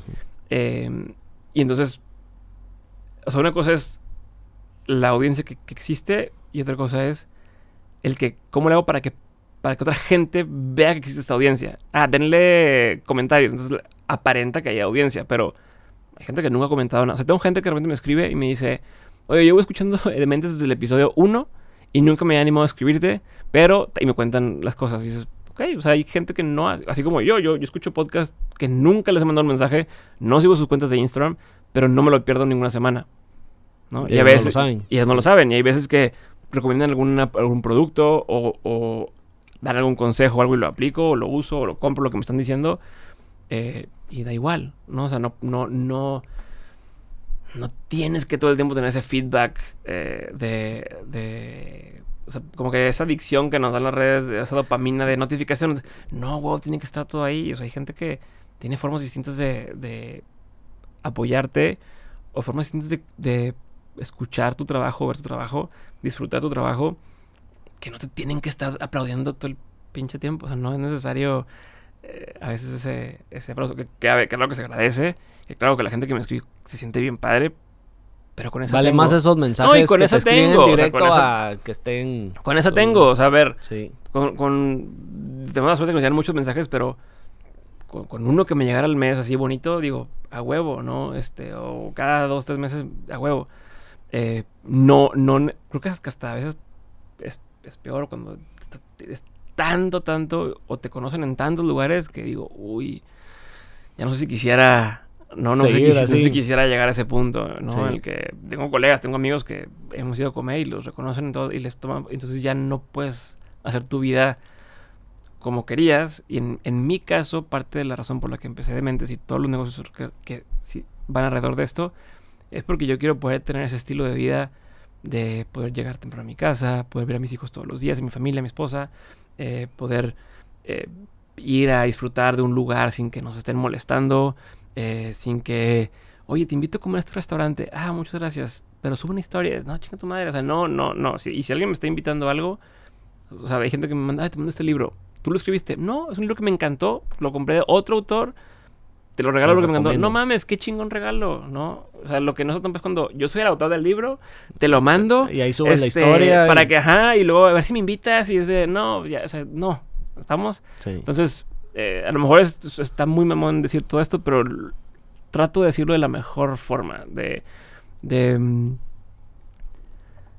que no se les olvide el por qué empiezan lo que empiezan, ¿no? Y, y es muy fácil que en el camino pues, te dejes llevar por, por lo que otros están haciendo o lo que es otra versión del éxito para alguien más. Pero si, si tratas de llegar a esa versión de éxito que alguien más definió como éxito, no te vas a sentir a gusto nunca. Es mejor trata de vivir desde ahorita tu versión del éxito eh, y las, las pasar sea, ya puedes ahorita empezar a vivir lo que para ti sería éxito. ¿no? O sea, hay cosas que ya puedes, o sea, a lo mejor si tu versión de éxito tiene que ver con un carro de lujo, a lo mejor tienes que ahorrar para eso, pero si tu versión de éxito o dentro de toda tu definición de éxito está él, me- llegar me- temprano a tu casa con Ajá. tu familia. pues ya lo, igual Ya ya, lo puedes implementar, ¿no? Y más si eres emprendedor, igual ya puedes decir, es que yo a esta hora sí o sí estoy en mi casa. ¿no? A lo mejor se durmieron mis hijos y me pongo a trabajar otro rato. Pero de que puedes bloquear cierto horario para estar con ellos, ya lo puedes hacer, ¿no? O que si tiene que ver con todos los días hacer eh, ejercicio a tal hora, seguramente ya lo puedes hacer. Y tú ya estarías viviendo la versión de éxito que quieres y no el, cuando tenga éxito, voy a empezar a hacer ejercicio todos los días. O voy a empezar a hacer tal cosa. Pues no, ¿no? Este, Yo creo que eso de, de la palabra éxito eh, en los últimos años ha ido como agarrando la gente más conciencia de realmente lo Sí. que es éxito, porque antes te lo medían monetariamente y Sí. la gente creo que sí ha empezado los, a vez, los valorar más, medios. Otra sí. vez, es la, la narrativa que nos venden terceros, no la que uno, uno se, genera, se genera. Pero hemos empezado a concientizarnos en realmente lo que es el éxito y no tener la cuenta llena de ceros, sino el poder llegar a mi casa temprano, tranquilo, estar con mi familia, el poder levantarme todos los días y el poder tener un trabajo ya es un éxito. Claro. ¿Qué otra cosa? Sí. No está mal tampoco tener lana. O sea, que también es otra No. cosa que no pasa nada con tener. Qué chingón. El dinero es un medio para hacer más cosas y, y- y lograr más proyectos o, o beneficiar a más gente. Entonces tampoco es, hay que satanizar el, el- el tema de la lana. Chingón. Está Hay gente chingón. que lo ve como tabú ese tema. Sí, por eso te digo, no, todo está, todo está chingón. O sea, al final cuentas vive lo que quieras vivir, nada más esté consciente. Como que al final yo lo resumo en cada quien haga lo que se le antoje. El peligro está cuando no te estás dando cuenta de lo que estás haciendo y entonces tienes todas estas eh, esos huecos en tu vida. Que si tú dices, yo quiero esto, no, ya reflexioné tantito y me di cuenta que quiero esto con los beneficios y, y desventajas que pueda traer este estilo de vida, el que decida, qué chingón, ¿no? Date, o sea, disfrútalo. Malo cuando, ah, es que nadie me avisó que esto iba a pasar. O es que no me dejé llevar y, y estoy en esto, ¿no? Adelante, cada quien. Y a darle. Cambiando un poco el tema, Ajá. como mercadólogo, ¿cómo ves todo esto del Web 3 y lo que está, los cambios que se vienen con el Internet? Mira, no entiendo, no entiendo todo, tanto. Conceptualmente más o menos entiendo. Pues, a fin de cuentas creo que estamos muy temprano para la audiencia general. O sea, es como en su momento en el web 2.0. Pues a lo mejor si no le entendías a programar y tal, todavía tienes que esperar a que surgiera Amazon o surgiera tal para tú como consumidor sacarle provecho, ¿no? O sea, ahorita el beneficio o la oportunidad y el riesgo al mismo tiempo está para quien puede trabajar en la industria, ¿no? Que puede crear esa industria.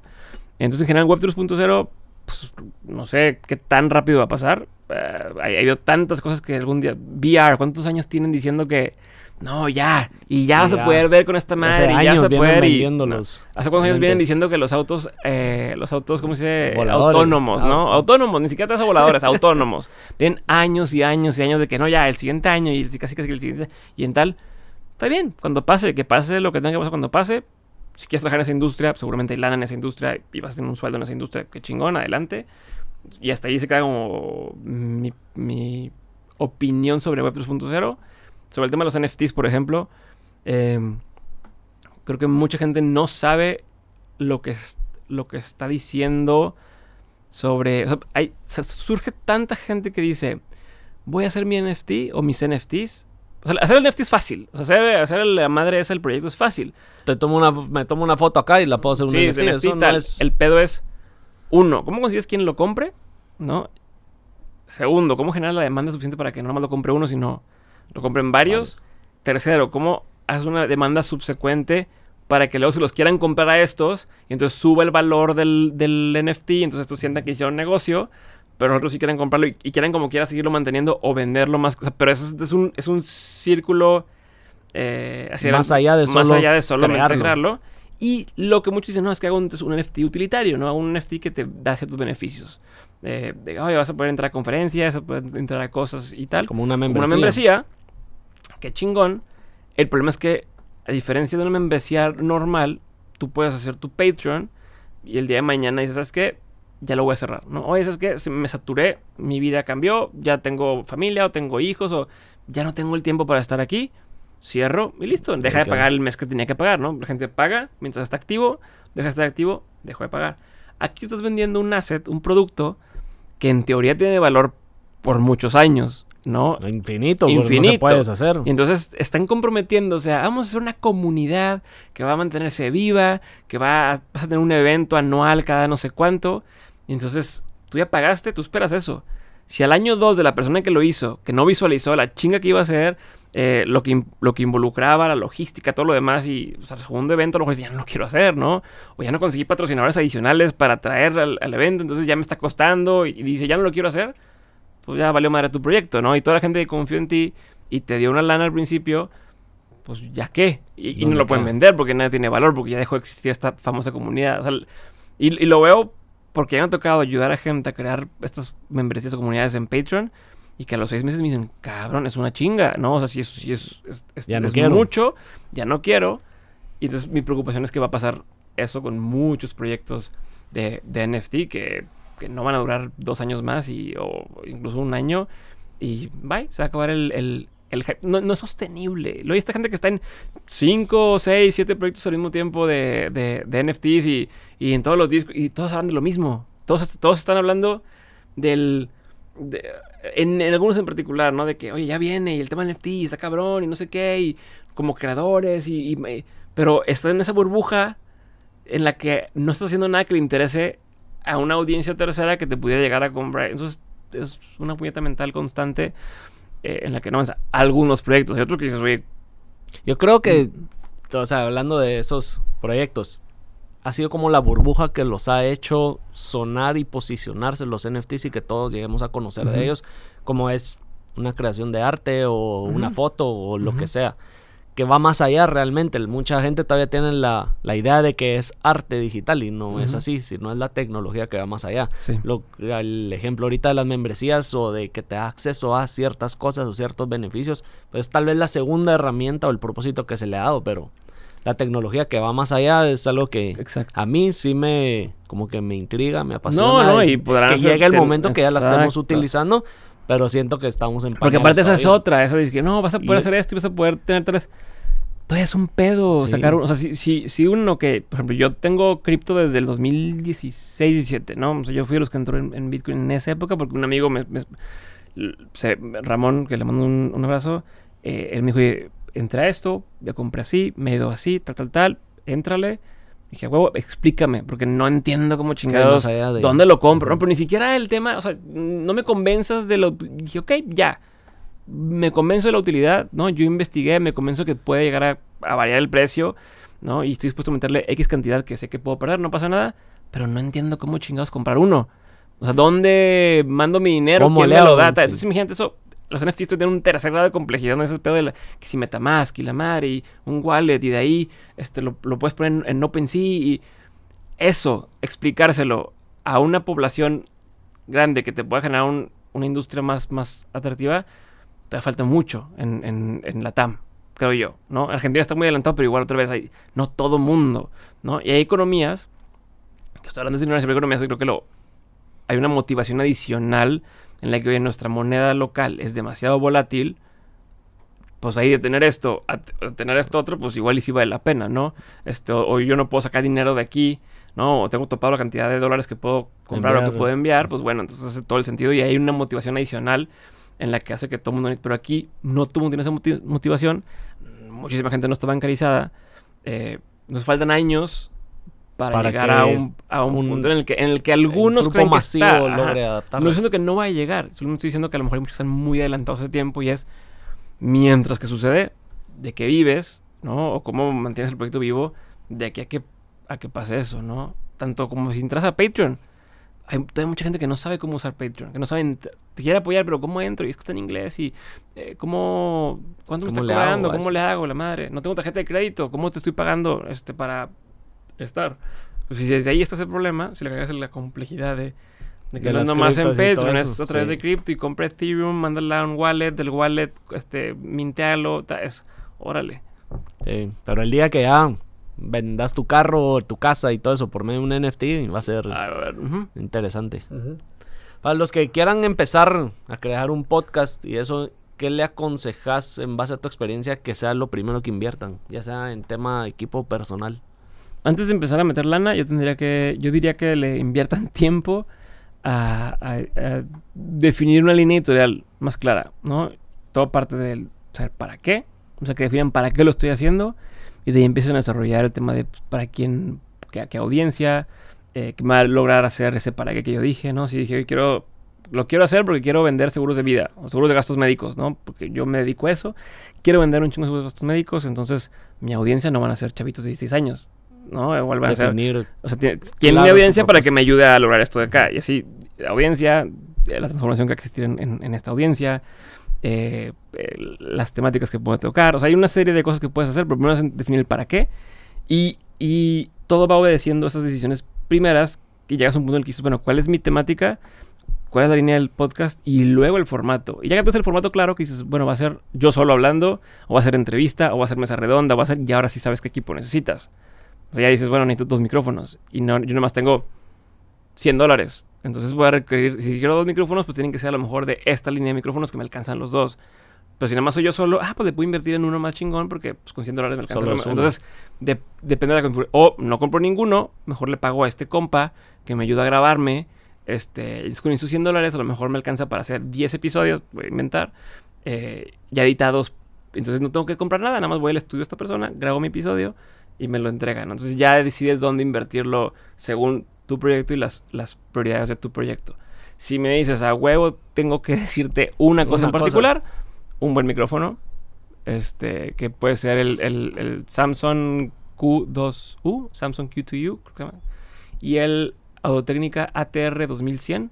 Son dos micrófonos muy buenos a un costo razonable eh, y que ya funcionan chingón y que puedes usar directo a la laptop o en una interfase. O sea, te da la flexibilidad de tener los dos tipos de, de cable. Y cuando vas empezando, igual y nomás lo haces directo a la laptop.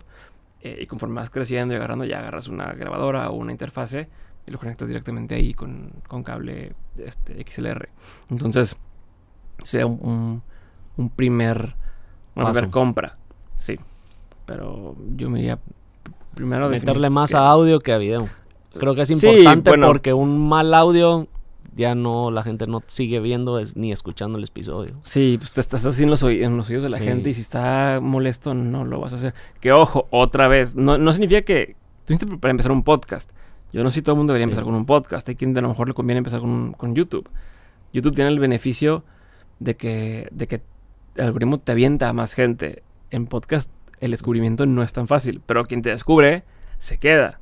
No, o sea, o sea, quien te descubre y le gusta porque tuvo que tomar la decisión consciente de entro a, abro mi app, ¿no? Este, escojo cuál, pod- cuál programa quiero escuchar, escucho cuál, decido cuál episodio quiero escuchar. Hay mucho compromiso en cada una de esas decisiones y le ponen play y se ponen a manejar o a hacer ejercicio o a subirse al autobús o pues te van a escuchar. Y si te gustaste, te van a seguir escuchando, ¿no? A diferencia de que si les apareciste nada más como recomendado, pues igual y sí, igual y no, pero también eh, no sé que te descubran. Entonces depende qué, o sea, qué ¿Por juego dónde? estás haciendo, ¿no? O sea, primero quiero que me descubran, primero quiero hacer una cosa de calidad y luego puedo a que me, a que me encuentren. Hay para varios caminos. sí. En estos años de dementes, ¿cuál es la mayor lección que te han dado? Hmm. Mm, mm, mm, Lo que he tenido que aprender es el tema de la paciencia.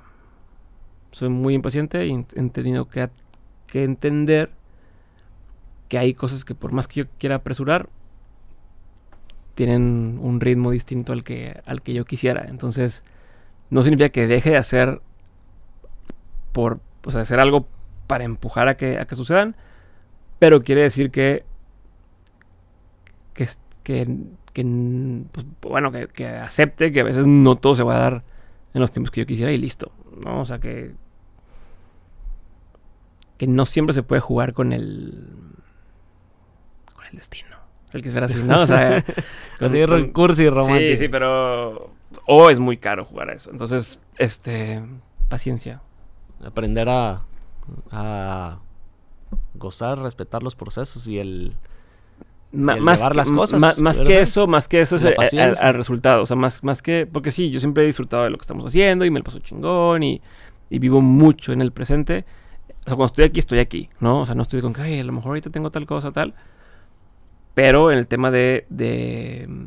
hay cosas que no se pueden. O sea, la industria del podcasting, por ejemplo.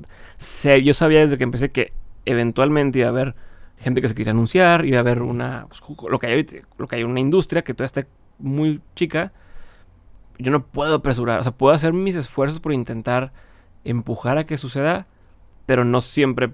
No, hay, hay muchos factores macroeconómicos o, o de, dependen de otras empresas que puedan hacer que suceda o no suceda. O sea, el, el que Spotify haya decidido hasta el 2018 o algo así eh, abrir el feature de podcasting en el app, yo no lo, yo no lo puedo controlar, ¿no? O sea, sucedió, nos dio para arriba en, en descargas, hizo que más gente conociera el podcast, pero sí puedo prepararme para que cuando suceda eso estemos bien parados, Ya, ¿no? O sea, ahorita listos. puedo prepararme para cuando de pronto todas las marcas que quieran anunciarse en podcast, yo tenga bien amarrados mis procesos de cómo, cómo sí, cómo no, cuáles reglas son, cómo se cobra, cómo no se cobra, qué se ofrece, qué no se ofrece, cómo se entregan los reportes. ¿Cómo sería? Entonces, Sí. eso es lo que, lo que, lo que, en lo que me enfoco ahora, ¿no? En, en- en la preparación eh, y no tanto en, en querer que se dé el resultado. El, el mejor trabajo posible junto con mi equipo. eh, y hasta ahí llega nuestro esfuerzo, ¿no? El resultado depende de otras cosas. ¿Y dónde te ves en un mediano y largo plazo? En mi casa, con mi familia, No, pasándola chingón, este, y, y con una empresa eh, que, que genera muchísima riqueza para la gente que, que la aprovecha, o sea, que la aprovecha. Nosotros somos una empresa de educación, entonces, y somos una empresa de educación que está enfocada no en que aprendas cómo hacer, este, programar o no que aprendas cómo generar un hobby, sino que lo que queremos es que más gente aprenda cómo hacer un ingreso bajo sus términos. Entonces, yo imagino que esta empresa pueda generar para muchas otras personas eh, oportunidades económicas eh, o de ingresos o de, abundancia o de cambio de, vida. Pues imagino que, que eso está sucediendo todo el tiempo y a la vez generando el espejo, lo mismo para el equipo que trabaja en Dementes, para los inversionistas que están detrás del, del proyecto eh, y, como digo, para mi familia. O sea, poder despertarme y seguir teniendo esta familia que me quiere y que los quiero y no el güey que todo el tiempo estuvo en chinga trabajando, trabajando, trabajando y llegas a tu casa después de 10 años de estar trabajando y ya ni tus hijos saben quién eres, ¿no? O así como ¿A ya no tienes horas- una familia o... Sí, a qué hora ya creció y no me gocé esa etapa de, mi hijo. A todos los que entrevisto, les digo que un consejo al final, de lo que sea. Como para ¿Qué consejo le darías a los que están viendo? Mm. Nada más que se acuerden que no necesitan pedir permiso para hacer lo que realmente quisieran estar haciendo. ¿no? Que no tiene que ver con que no haya consecuencias de lo que haces. Todo lo, todas sus acciones tienen consecuencias. Es responsable de esas consecuencias, ¿no? No se vale decir, ah, yo hice esto y no sabía que no. ¿Qué tal es cosa? que estaba pedo. No, ah, pues por pendejo, ¿no? Te quisiste poner pedo y hiciste X cosa. Pero lo que es que no necesitas permiso de nadie para hacer lo que, lo que realmente te llama a hacer. Y, hoy más que nunca, las oportunidades son muchas. Diferen- a diferente magnitud para diferentes personas. Pero es más fácil que nunca poder hacerte de una audiencia en, redes, escribir en, en algún lugar, generar un ingreso eh, económico usando el internet, ¿no? Este, entonces, realmente las limitantes cada vez son menos. eh, y nada más que estén conscientes de eso, que cada vez hay menos limitantes.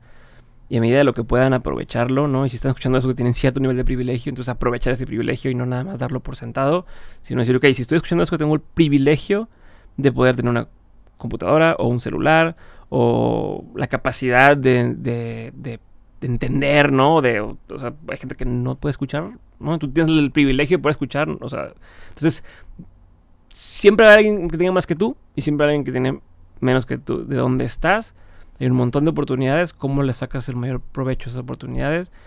Y creo que una de las formas de sacarle el mayor provecho a esas oportunidades es sabiendo que no necesitas pedir permiso a nadie para tomarlas. No necesitas esperar a que tu jefe te diga, sí, puedes hacer un diseño gráfico para esta empresa. "Ah, Chingue, yo lo hago. Y después veré si, si me lo quieren comprar o no, pero yo lo puedo hacer en mi tiempo libre, ¿no? La consecuencia. A lo mejor en mi tiempo libre no vi una película por hacer un portafolio chingón, pero es, es lo que yo decidí hacer, ¿no? Entonces, por ahí va, creo yo, ¿no? El, el- el no pedir permiso. Y no solo no pedir permiso, sino también creo que el tener el valor de arriesgarse a hacer las cosas de lo que te gusta. ¿Por qué? Porque creo que todos en esta vida estamos para hacer lo que nos gusta y no lo que nos imponen a hacer. Sí. Al menos esa es la- mi manera de verlo y de pensar. Sí, que dicen Ah. que las cosas que más arrepiente uno es de las cosas que no hace, No no, haces. de las que sí hiciste. Así es. Así que, bueno, gracias, Diego, por estar aquí con, con nosotros en Hablando Pajas, habernos dado todo este tiempo para, para conocerte un poco más y hablar de, de todos estos temas que, que tocamos y, y por prestarnos el set también. No, Aquí, la orden. de Gracias a ti por la, por la invitación y a quien esté oyendo, gracias por tomarse el tiempo de escuchar todo esto y, y espero que haya algo que les haya hecho ahí Algo sentido. que, una nota que logren sacar. Sí, Así que, bueno, pues gracias y nos vemos en el siguiente episodio. Gracias.